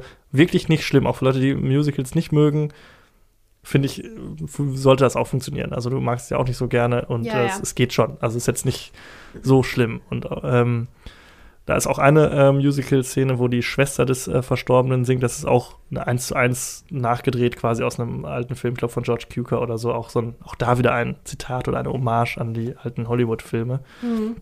Und es muss wohl sehr spannend gewesen sein, diese ganzen Frauen auf einem Haufen zu haben, irgendwie, weil das halt alles große Schauspielpersönlichkeiten in Frankreich sind. Da kennt die mit Sicherheit jeder. So, das wäre Mhm. wie wenn jetzt hier, na, ich keine Ahnung, ich kenne keine deutschen Veronika Ferres und keine Ahnung, was weiß ich, Iris Berben, was weiß ich, wenn Ja. acht von denen alle so in, all- so in so ein Kammerstück reinschmeißt, muss wohl auch eine sehr große Herausforderung für den Regisseur gewesen sein, weil er war zu dem Zeitpunkt, glaube Anfang 30 oder so, auch viel jünger natürlich dann als viele seiner Schauspielerinnen und äh, hat so ein bisschen erzählt, dass er sich so von Rainer Werner Fassbinder so eine Taktik abgeschaut hat, dass er die am Anfang so sehr umschmeichelt hat und denen halt irgendwie ein gutes Gefühl hat, um dann halt sie, ja, in Anführungszeichen zu dominieren und halt so den harten Hund raushängen zu Ja, lassen, aber dass das, sie ihm auch das folgen. muss man auch erstmal schaffen bei acht. Bei acht, Acht Frauen. und die ja auch alle als Hauptdarstellerin Genau. zählen. Jetzt Da- nicht, Das meinte er halt auch. Er muss halt auch aufpassen, dass er nicht der einen mehr Aufmerksamkeit gibt als Genau. der anderen, dass da irgendwelche. Aber es war wohl, so erz- erzählte sich sehr harmonisch alles am Set, weiß man jetzt immer nicht. Aber so erzählen zumindest alle Beteiligten. Und ähm, ja, die hatten natürlich auch alle ein bisschen Sorge wegen der Gesangseinlagen, weil sie auch natürlich alle selber singen, aber auch keine ausgebildeten Sänger sind. Aber hat alles super geklappt und äh, ja, es war wohl für ihn ein so ein bisschen so ein Herzensprojekt irgendwie. Er hatte da richtig Bock drauf und hat fantastisch geschafft. Und ich glaube, Mhm. das ist ja, ich glaube, ich glaube in Frankreich auch ein sehr erfolgreicher Film gewesen. Also Ja, das auch äh, in dem Jahr, in dem er rauskam, kam ja auch Asterix raus, hatten wir schon drüber gesprochen. Mhm. War auch in Deutschland der zweiterfolgreichste französische Film, der Mhm. da rauskam. Also Ja. Schon ein großes Ding. Was sicherlich Deutschland auch ein bisschen geholfen hat, ist, ähm, dass die Synchronisi äh, Synchronisierung ja von ganz berühmten deutschen Schauspielerinnen. Äh, Ach, guck mal, das habe ich gar nicht, Nee, gar nicht. das habe ich nachgelesen. Jetzt muss ich mal gucken, ob ich die noch alle zusammenkriege. Ähm, Jasmin Tabatabai ist dabei, Katja Riemann, Cosma Shiva Hagen, Hm. Nina Hoss, Hannelore Elsner. Na gut, da sind ja schon. Einen habe ich vergessen. Und Hannelore Ja. Elsner zum Beispiel ist ja auch so eine richtige Diva. Also die waren so gecastet auch, äh, also die haben Rollen gesprochen. Wenn du den Film auf Deutsch gedreht hättest, hättest du die eins zu eins, bis auf eine Ja. Ausnahme, hättest du eins zu eins die in diese Rollen packen können. Diese, Ja. Also Nina Hoss zum Beispiel hat ähm, das äh, Zimmermädchen gesprochen und die Mhm. sieht einfach genauso aus, genauso. Und das, ähm, also die sind alle so diese Typen auch. Die Ja. sind dann so als Typen gecastet worden. Nicht nur die Stimmen, sondern als ähm, die, deren deutsche äh, die Schauspielerin, also deren Charakter im Prinzip hat auch nochmal eine Rolle gespielt. Und dafür sind die hat auch man sich auch, also auch worden. gute Gedanken drüber gemacht, auf jeden Genau, Fall. genau. Also das, äh, Ähm, ja, das fand ich auch ganz interessant. Auf jeden Fall. Ähm, der Kriminalfall an sich ist natürlich auch immer ganz wichtig, denn das Ganze ist ja im Prinzip ein Krimi-Plot, so wirklich Agatha Christie-mäßig irgendwie. Wer war es? Wer hatte ein Alibi? Am Ende stellt sich raus, irgendwie, das ist ja wieder in so einer auf merkwürdigen Familienkonstellation ist, irgendwie hat jeder ein Alibi gehabt und äh, auch jeder hatte die Gelegenheit, weil es stellt sich nachher raus, dass jeder mal nachts aufgestanden ist und irgendwie rumgelaufen ist und es kommen immer mehr Geheimnisse ans Licht, weil der eine den anderen wieder denunziert oder ein Geheimnis von dem lüftet und das so. Was wieder zu dem nächsten was führt. wieder von zum nächsten anderen, ja. führt, so und so merkt man halt immer, was das für eine komische Familie ist irgendwie und alle haben so ihr, ja, haben so ihr Päckchen zu tragen. Also auch da irgendwie eine schöne, äh, ja, schöne, schöner Kommentar, sag ich mal, zu diesen äh, vermeintlich tollen Familien, die irgendwie so viel Wert auf Äußerlichkeiten und äh, ja, Eitelkeiten legen. Ähm, und der Kriminalfall bekommt eine Auflösung, die mich sehr überrascht hat, muss ich sagen. Hatte ich nicht mitgerechnet. Ähm, es ist nicht konventionell. Mhm. Und er hat dann aber auch so ein richtiges Theaterende noch hinten raus. Also das war dann, es gibt dann noch mal so ein, so ein Double Fake-Out, quasi noch mal so ein Twist am Ende, der auch so voll, also dachte ich, das ist so typisch Theater. So eigentlich wird dann der Vorhang fallen und alle applaudieren irgendwie. Das ist also irgendwie ganz, ganz interessant. Und äh, ja, so viel mehr kann ich tatsächlich auch gar nicht sagen. Also ich finde den wirklich, wirklich großartig. Ja, ich fand den auch richtig gut. Mir ist eine Schauspielerin noch eingefallen. Nicolette Krebitz war die andere. Nur damit, nur der Vollständigkeit halber, weil acht Frauen, da müssen auch dann acht sein. Ne? Also das war die andere, äh, eine der deutschen Stimmen. Ja. Äh, ja, ich fand den auch super. ja, auch ein Kritikerliebling auf jeden Fall. Hat irgendwie auch in Frankreich ganz viele Awards gewonnen und äh, ich glaube auch auf der Berlinale meine ich irgendwie sogar irgendwas abgegeben, irgendwie einen silbernen Bären irgendwie und so. Mhm, Ja, Also äh, ja, ist natürlich jetzt auch nicht was für jeden irgendwie und äh, ja, auch durch dieses Musical-Ding vielleicht so ein bisschen so ein Abturner für viele, aber äh, durchaus empfehlenswert. Und der Ja. dauert so zwei Stunden knapp, das kann man sich äh, gut mal reinziehen. sogar, ja. Er wurde gefeiert auf jeden Fall als das neue französische Kunstkino. So kann Kunst sein, französischer Kunstfilm. Ja. Ne? Also trotzdem unterhaltsam, wirklich. Für einen Genau. französischen Arthouse war das sehr unterhaltsam. Und Ja. kurz und knackig. Und witzig. Ja, auch genau. teilweise, ne? Also guckt euch acht Frauen an. Auf jeden Fall. Mein Hauptfilm ist Party Animals. Wilder geht's nicht. Ausrufezeichen. Ausrufezeichen, natürlich. ähm, ja, also, tut nicht so, ihr kennt den. Ich weiß, ihr kennt den, ihr habt den bestimmt auch gesehen. Der ist ab 12, ist eine Stunde 32 lang, 6,3 von 10 bei der IMDb. So, und Party Animals, wilder geht's nicht, ist noch nicht mal, also der Film heißt im Original noch nicht mal Party Animals. Das ist, das alles daran ist der deutsche Titel. Dem Original heißt der Film National Lampoons Van Wilder. Und Van Wilder ist der Name von unserem, von unserem äh, Hauptprotagonisten. Ähm, ja, der Film ist mit Ryan Reynolds, über den wir gleich bestimmt nochmal sprechen werden, äh, und Tara Reid, Cal Penn, Tag Holmes, Paul Gleason, ähm, da gibt's ganz viele kleine Cameos, aber jetzt nicht so in your face, nicht so ganz ähm, Mhm. dramatische, sondern nur so kleine Sachen, aber das Ganze lebt von Ryan Reynolds, so viel kann ich schon mal sagen. Ähm, Regie hat Walt Becker übernommen. Der hat solche Filme gemacht wie Born to be Wild, Old Dogs, Glory Days, alles unter sechs bewertet, was er gemacht hat. Also, Ja, ist konsistent auf jeden Fall. das stimmt. Ähm, auch eine Qualität. ja. Das ist ein College-Film. Ein College-Party-Film mit Ekelmomenten, mit, äh, also im Prinzip äh, folgt da eine Party auf die nächste und im, in dieser ganzen, ähm, in diesem ganzen Partyleben findet man auch noch die echte Liebe und zu sich selbst und was nicht alles. Also, aber ich habe den als Hauptfilm ausgesucht, weil ich den tatsächlich ganz cool fand. Das überrascht mich jetzt sehr. Ja, Also ich habe wirklich. den ähm, gestern geguckt, im Double Feature mit äh, Orange County. vorher, ne? Ich kannte den nicht. Was? Ich kannte zehn daraus.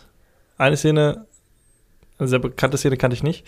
Aber ich wusste von dem Hund mit den dicken Eiern Ja, und so, ja. das kennt man ja irgendwie dann schon. Das ist der American Pie, der Kuchenmoment im Prinzip, den gibt es auch in diesem Film. Ja, Das hat was mit Hot Dogs und einem Hund zu tun. Genau. das kan- hatte ich vorher noch nicht gesehen. Ähm, aber ja, ich kannte ihn nicht. Und ich, als ich den geguckt habe, dachte ich, oh je, jetzt kommen, jetzt müssen wir wieder sagen, sowas würde man heute nicht mehr machen. Würde man heute nicht mehr So, was würde man heute nicht machen? Und natürlich ist das richtig. Und das kann man immer sagen über solche Filme.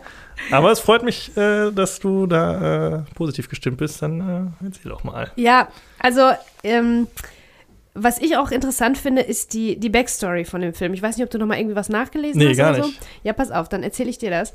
Also, das Ganze basiert lose auf einem Rolling Stone-Artikel über einen Mann namens Bert Kreischer. Der ist jetzt ein ganz, ganz, ganz berühmter, ganz, ganz erfolgreicher Comedian, ein Stand-up-Comedian. Und es gab äh, einen Artikel im Rolling Stone 1997, der hieß The Undergraduate. Dieser Artikel war von Erik Hedegaard. Und da geht es um den Partykönig von der Party, von dem Party College von Amerika. Und dieser Artikel handelt einfach von Bert Kreischer, von diesem Typen. Das heißt, derjenige, der hier von Ryan Reynolds gespielte Van Wilder, der hat quasi ein echtes Vorbild. Also es ist ein bisschen ein Biopic schon fast. Ähm, darauf basiert das. Und ähm, dieser Stand-up-Comedian Bert Kreischer, der hat erst auf, nach dem Erfolg dieses Artikels überhaupt angefangen, Stand-up zu machen. Ne? Und das fand ich irgendwie eine ganz, äh, ganz interessante Geschichte. Und dann haben die halt, hat ähm, National Lampoon, das ist ein ganz berühmtes äh, Comedy-Magazin, Satire-Magazin, so wie Mad oder so. Ähm, die haben äh, auch ganz viele äh, Filme gemacht, die haben auch ähm, Bill Murray ganz groß gemacht und so weiter. Mm, Ja, und dieser Vacation, ne? Hier Ah, genau, Chevy Chase, ne? äh, ähm, äh, Schöne Bescherung. Schöne Bescherung und so, das ist alles von denen im Prinzip produziert. So, und die haben die Rechte gekauft zu diesem ähm, Rolling Stone-Artikel und da diese Geschichte draus gemacht. Aber noch bevor ich das erfahren habe, ähm, muss ich ja sagen, ich finde ja Ryan Reynolds sowas von gut. Selbst da, als der Anfang 20 oder was ist, der spielt einfach anders. Der spielt anders als in den anderen College-Filmen. Und auch in, in nicht noch ein Teenie-Film. Auch, ich habe ja diese eine Satire auch schon machen müssen. Nicht noch ein Teenie-Film.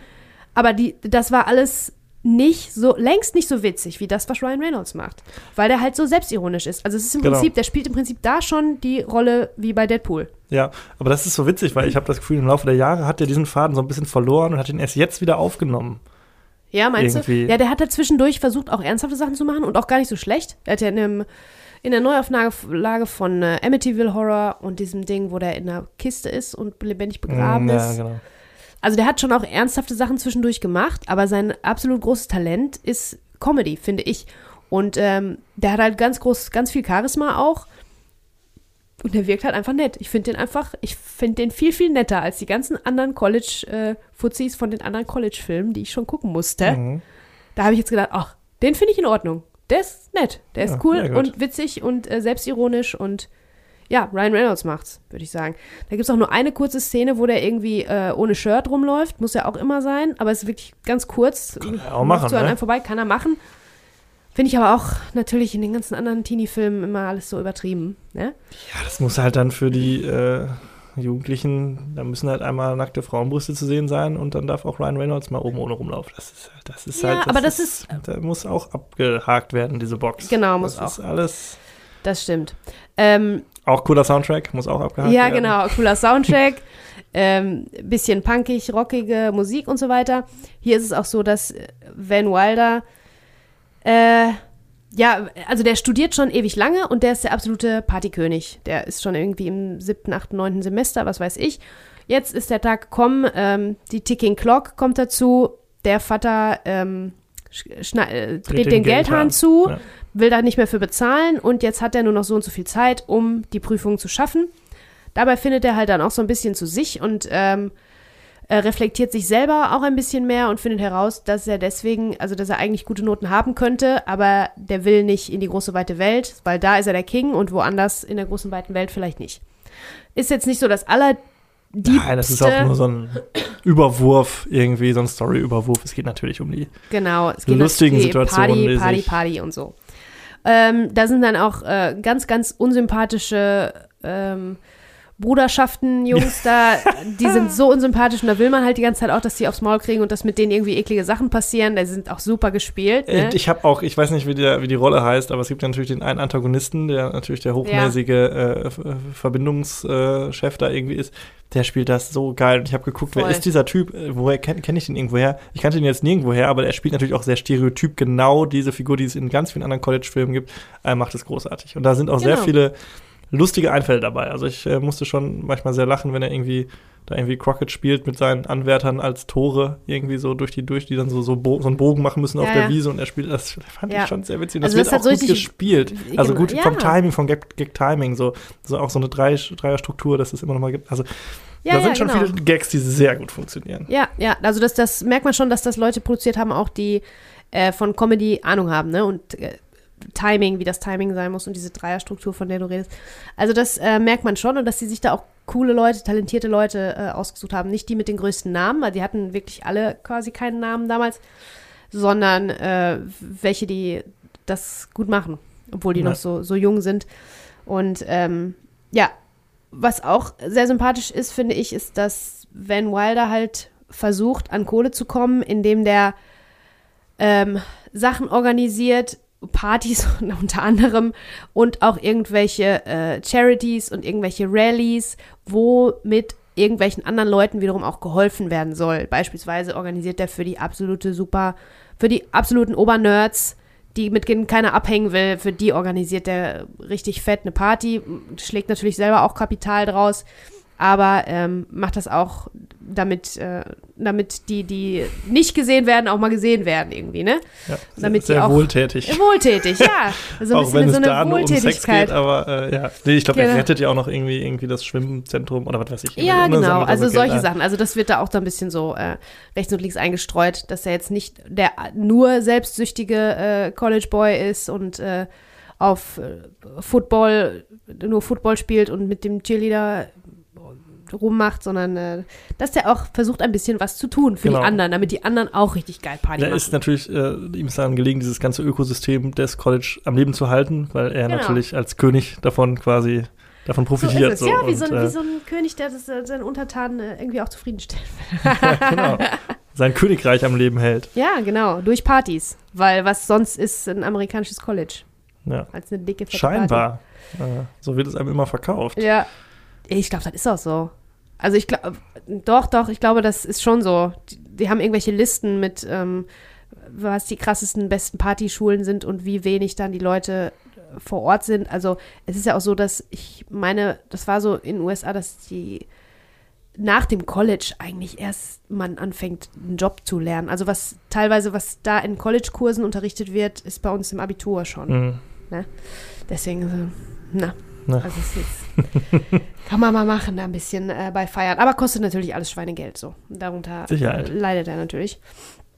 Ja, aber äh, Ryan Reynolds, ganz talentierter, wieder ein talentierter kanadischer Ryan, nachdem wir Ryan Gosling ja schon besprochen haben jetzt. Ich finde die klasse. Und das ist Ja, mir da super. bei diesem Film jetzt nochmal aufgefallen, wie witzig ich den finde. Weil ich bin nicht so ein großer Fan von Deadpool. Ich sehe aber ein, dass er das super macht. Mhm. Ne? Und ähm, hier ist das auch so. Ich bin nicht so ein großer, also den muss ich mir auch nicht nochmal jetzt angucken. Ich bin jetzt nicht so ein äh, riesen Fangirl davon, von College-Filmen und diesem im Speziellen. Aber ich, der ist schon gut gemacht. Besser Das als die anderen, finde Kann ich. man so sagen, ja, ist gut. Ich war jetzt echt vorbereitet, den jetzt irgendwie verteidigen zu müssen. Also natürlich nicht bis aufs Blut, weil natürlich äh, gibt es da viele Sachen, über die man reden kann. Ich will das jetzt aber gar nicht ins Feld führen, weil wir schweigen das jetzt einfach weg, finde ich viel besser. Ja. Und sagen, dass der tatsächlich ganz gut war. Also ich äh, bin auch, also man stolpert natürlich über viele Sachen so, weil man auch immer im Hinterkopf hat, okay, wir müssen da im Podcast drüber reden. Dann denkt man so, ja, ja, okay. Mhm. Aber bei dem einen oder anderen Bild äh, habe ich mich schon einigermaßen beäumelt, würde ich sagen. Also das war Also, schon, Ich, schon sehr ich habe tatsächlich gelacht bei vielen Sachen, die, die so im Dialog passiert sind, wo die sich unterhalten und was, wo da so ein bestimmtes Timing ist. Hm. da habe ich tatsächlich ähm, hier und da auch mal lachen müssen, weil Cal Penn zum Beispiel, der hat ja auch dann ähm, nach dem Erfolg von Party Animals, also damals war der nicht erfolgreich, aber Mhm. der ist jetzt ein Kultklassiker geworden. Und der hat bei Harold und Kumar zum Beispiel mitgemacht. Ja, also der ja, ist genau. auch jemand, den man aus, äh, aus witzigen Sachen kennt, den man als Ja, du hast schon gesprochen, Komiker da sind kennt. viele so Cameo, also so aus heutiger Sicht Cameos, damals halt so ein Demo. Aaron Paul, glaube ich, habe ich Ja, äh, genau, entdeckt. Aaron Paul war dabei, ja. Irgendwie. Hat danach leider auch nichts Bad. Gutes mehr gemacht. Aber, äh, und hier äh, Howard Wolowitz, ich weiß nicht, wie der hier von Big Bang Theory, habe ich auch entdeckt. Ah ja, ja, genau. Äh, ich weiß nicht, wie der Schauspieler heißt, keine Ahnung. Eric Estrada hat einen kurzen Auftritt. Ja, also es ist echt ganz, ganz, ganz witzig.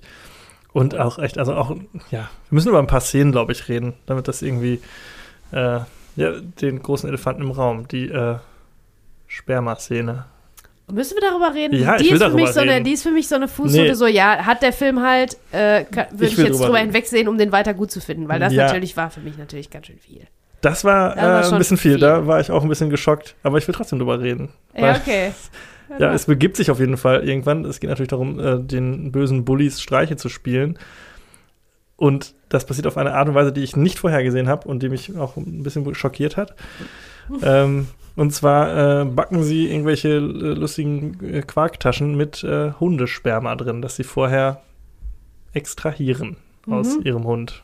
Auf, ja, wie man das halt so macht. Und das fand ich schon ein bisschen sehr grafisch. Das ja. hätte man mir nicht unbedingt zeigen müssen, wie das passiert. Und wie dann der Streich in Anführungszeichen sich äh, entfaltet, ist auch schon sehr so, wo man so, äh, ja, okay, es ist halt diese Ekelszene, wo man irgendwie nicht so richtig hingucken soll, aber auch nicht weggucken kann.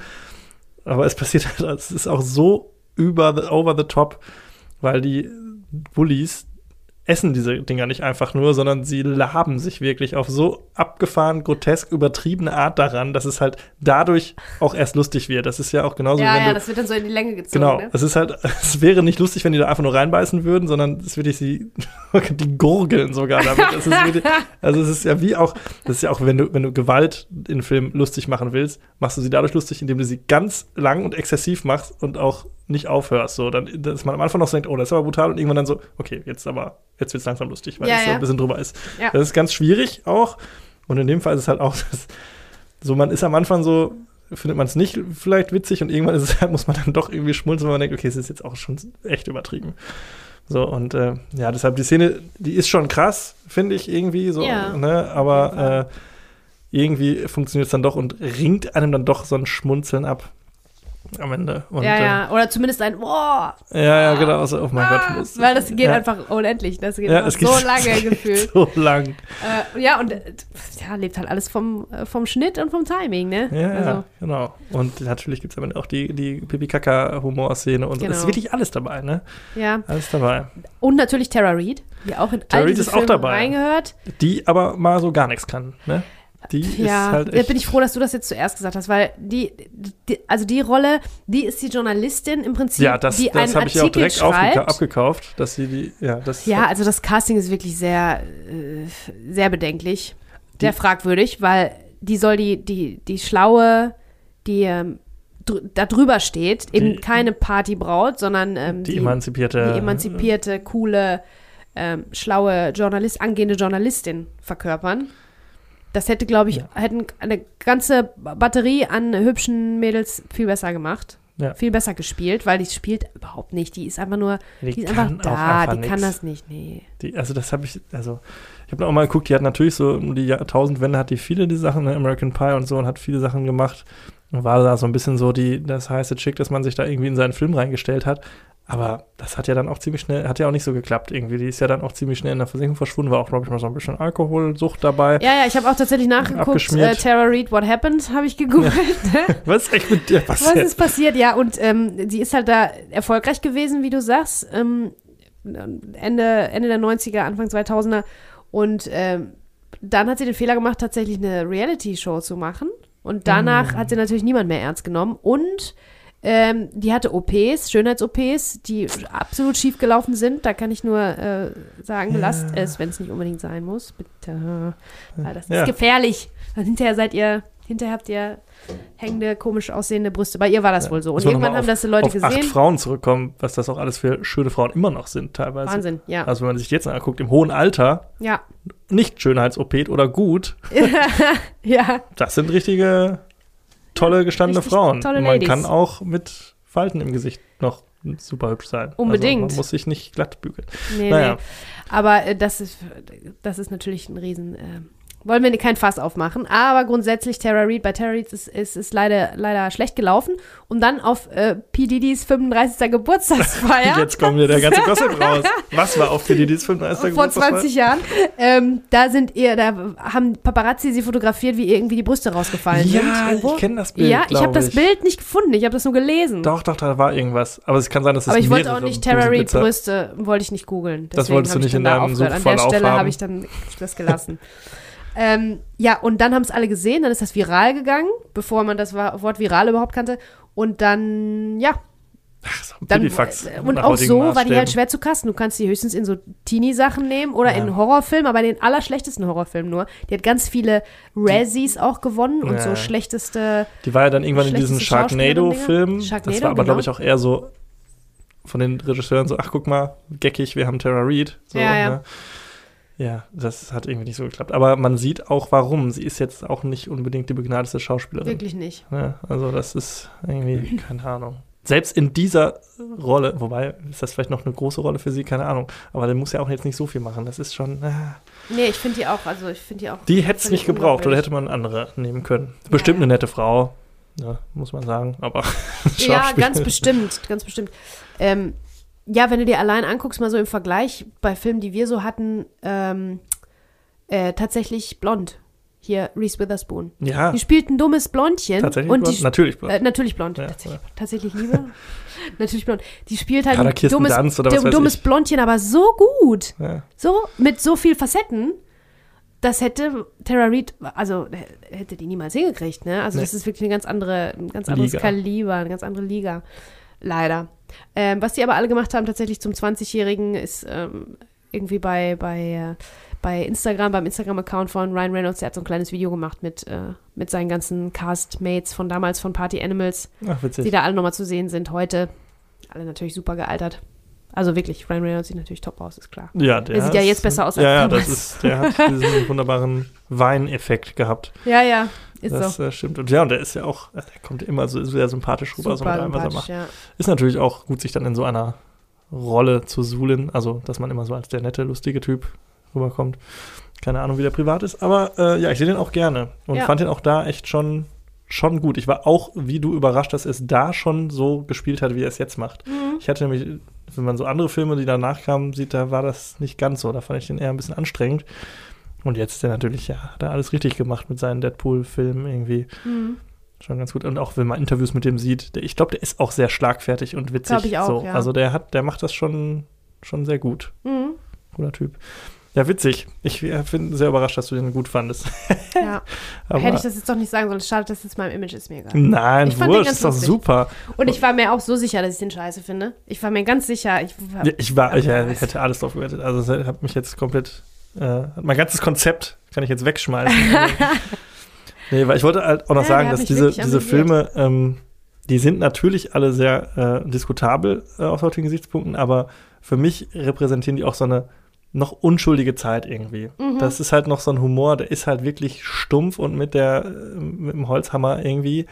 Aber irgendwie ist das auch, ich habe da sehr nostalgische Gefühle, auch durch die Musik und die Klamotten und so. Das ist halt Ja, genau ja, das, wo klar. ich aufge wir aufgewachsen sind und so. Ich habe diese Musik gehört und diese ganzen Filme hat man irgendwie mal gesehen mit Freunden damals, wenn man mal sturmfrei hatte und so. Das ist irgendwie, und deshalb kann ich da nicht so böse drauf sein. Ich meine, man muss die als Kinder ihrer Zeit nehmen Ja. und man kann die auch äh, gut äh, in einer Gruppe schauen. Und ja, alles andere, das ist dann mir auch egal. ja, also, ich bin da auch nur böse drauf, wenn die sich irgendwie ein bisschen zu ernst nehmen. Und das ich zum Beispiel bei American Pie oder American Pie 2. Natürlich ist das auch alles geckig, aber das ist nicht so selbstironisch, wie Party Animals war. hm. ja, kann man den jetzt empfehlen für Leute, die ihn noch nie gesehen haben? Ja. Ja, Ich würde sagen schon. Ist ein Kind seiner Zeit, ne? Also, Absolut. und alle werden sich fragen, was, was waren das äh, für wilde Zeiten? Ja. Und dann da kann man das ganz Ich gut finde sehen. ja auch immer so Filme, wo Partys gefeiert werden. Ich habe danach auch immer mega Bock zu feiern.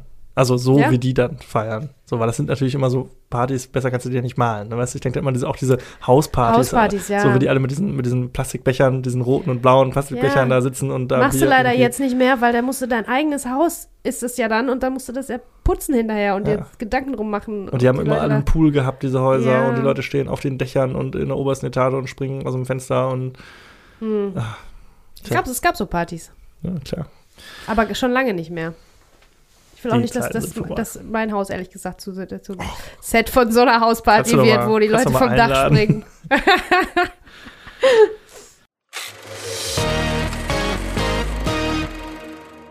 Ja, das ähm, war's Ja. mit diesem Monat. Wirklich ein interessanter Monat und äh, tolle Sachen dabei. Auf den ersten Blick nicht gesehen und doch irgendwie ganz cool. Ähm, wir können schon mal ankündigen, dass wir für die nächste Folge, für die August 2002 Folge, einen Gast haben werden. Oh ja, da Lasst freuen wir uns schon sehr. Ähm, und wir machen natürlich noch eine Film-Challenge, würde ich sagen, oder? Ja, Ja, ich bin, glaube ich, dran. Ich der darf eine Zahl nennen. Zwischen Yes. 1 und 30 und ich nehme die 29. Oh! Lieblingstrilogie? Hatten wir das schon? Hatten wir noch nicht, aber ist natürlich einfach jetzt bei mir. Ja? Also, ja, ja, der Ringe natürlich. Aber soll ich was weniger Offensichtliches nehmen? Wollen wir was an? äh, Ach so, nein, wenn das Herr der Ringe ist, dann ist es Herr der Ringe. Ja, dann ist es, dann ist es für mich damit beantwortet. Ja, bei dir ist jetzt ein bisschen schwieriger, glaube ich. Aber ich würde raten und würde sagen, bei dir müsste es Indiana Jones sein. Ja, ja. es, es ist Indiana Jones, auf jeden Fall. Also zurück in die Zukunft und Indiana Jones äh, sind ähm, auf jeden Fall ganz dicht beieinander und da muss ich immer so ein bisschen gucken, weil zurück in die Zukunft hat halt so, weiß ich nicht, symbolisiert so viel die Zeit auch, spielt äh, diese Zeit, die 80er und so, das finde ich halt alles total, äh, total spannend. Zeitreise halt auch, ne? Aber ja, aber Indie habe ich noch, noch öfter Ja. gesehen. Und ich mag das, das Abenteuer und ähm, ja, die Rätsel. Doch. Ja, es gibt sehr Indie. viele gute Filmtrilogien. Da müssen wir auch irgendwann mal drüber sprechen. Ja.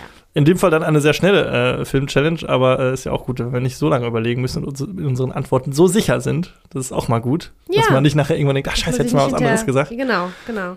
Also sind wir gespannt, was eure Lieblingsfilmtrilogie ist. Da wird wahrscheinlich auch, wird's wahrscheinlich auch viele Überschneidungen geben. Aber äh, ja, schreibt es dann uns gerne. Ja, sehr gerne. Übrigens, ähm, ich habe jetzt auch einfach ähm, Indie als Trilogie gesehen, weil es für mich, ne, weil ich den vierten einfach für mich, äh, Welcher vierte? genau. Dazu habe ich mich entschlossen, den einfach rauszulassen. Das könnt ihr natürlich bei euren Antworten auch so machen. weil da gibt es ja einige, wo dann noch was dazugekommen ist und noch Genau. was und noch was und noch was, wo du dann irgendwann denkst, nee, Moment mal. Also für Das mich zählt nur Ja, The Original, ne? genau. Gut. Haben wir's. Vielen lieben Dank fürs Zuhören auf jeden Fall. Folgt uns auf Instagram, bewertet uns.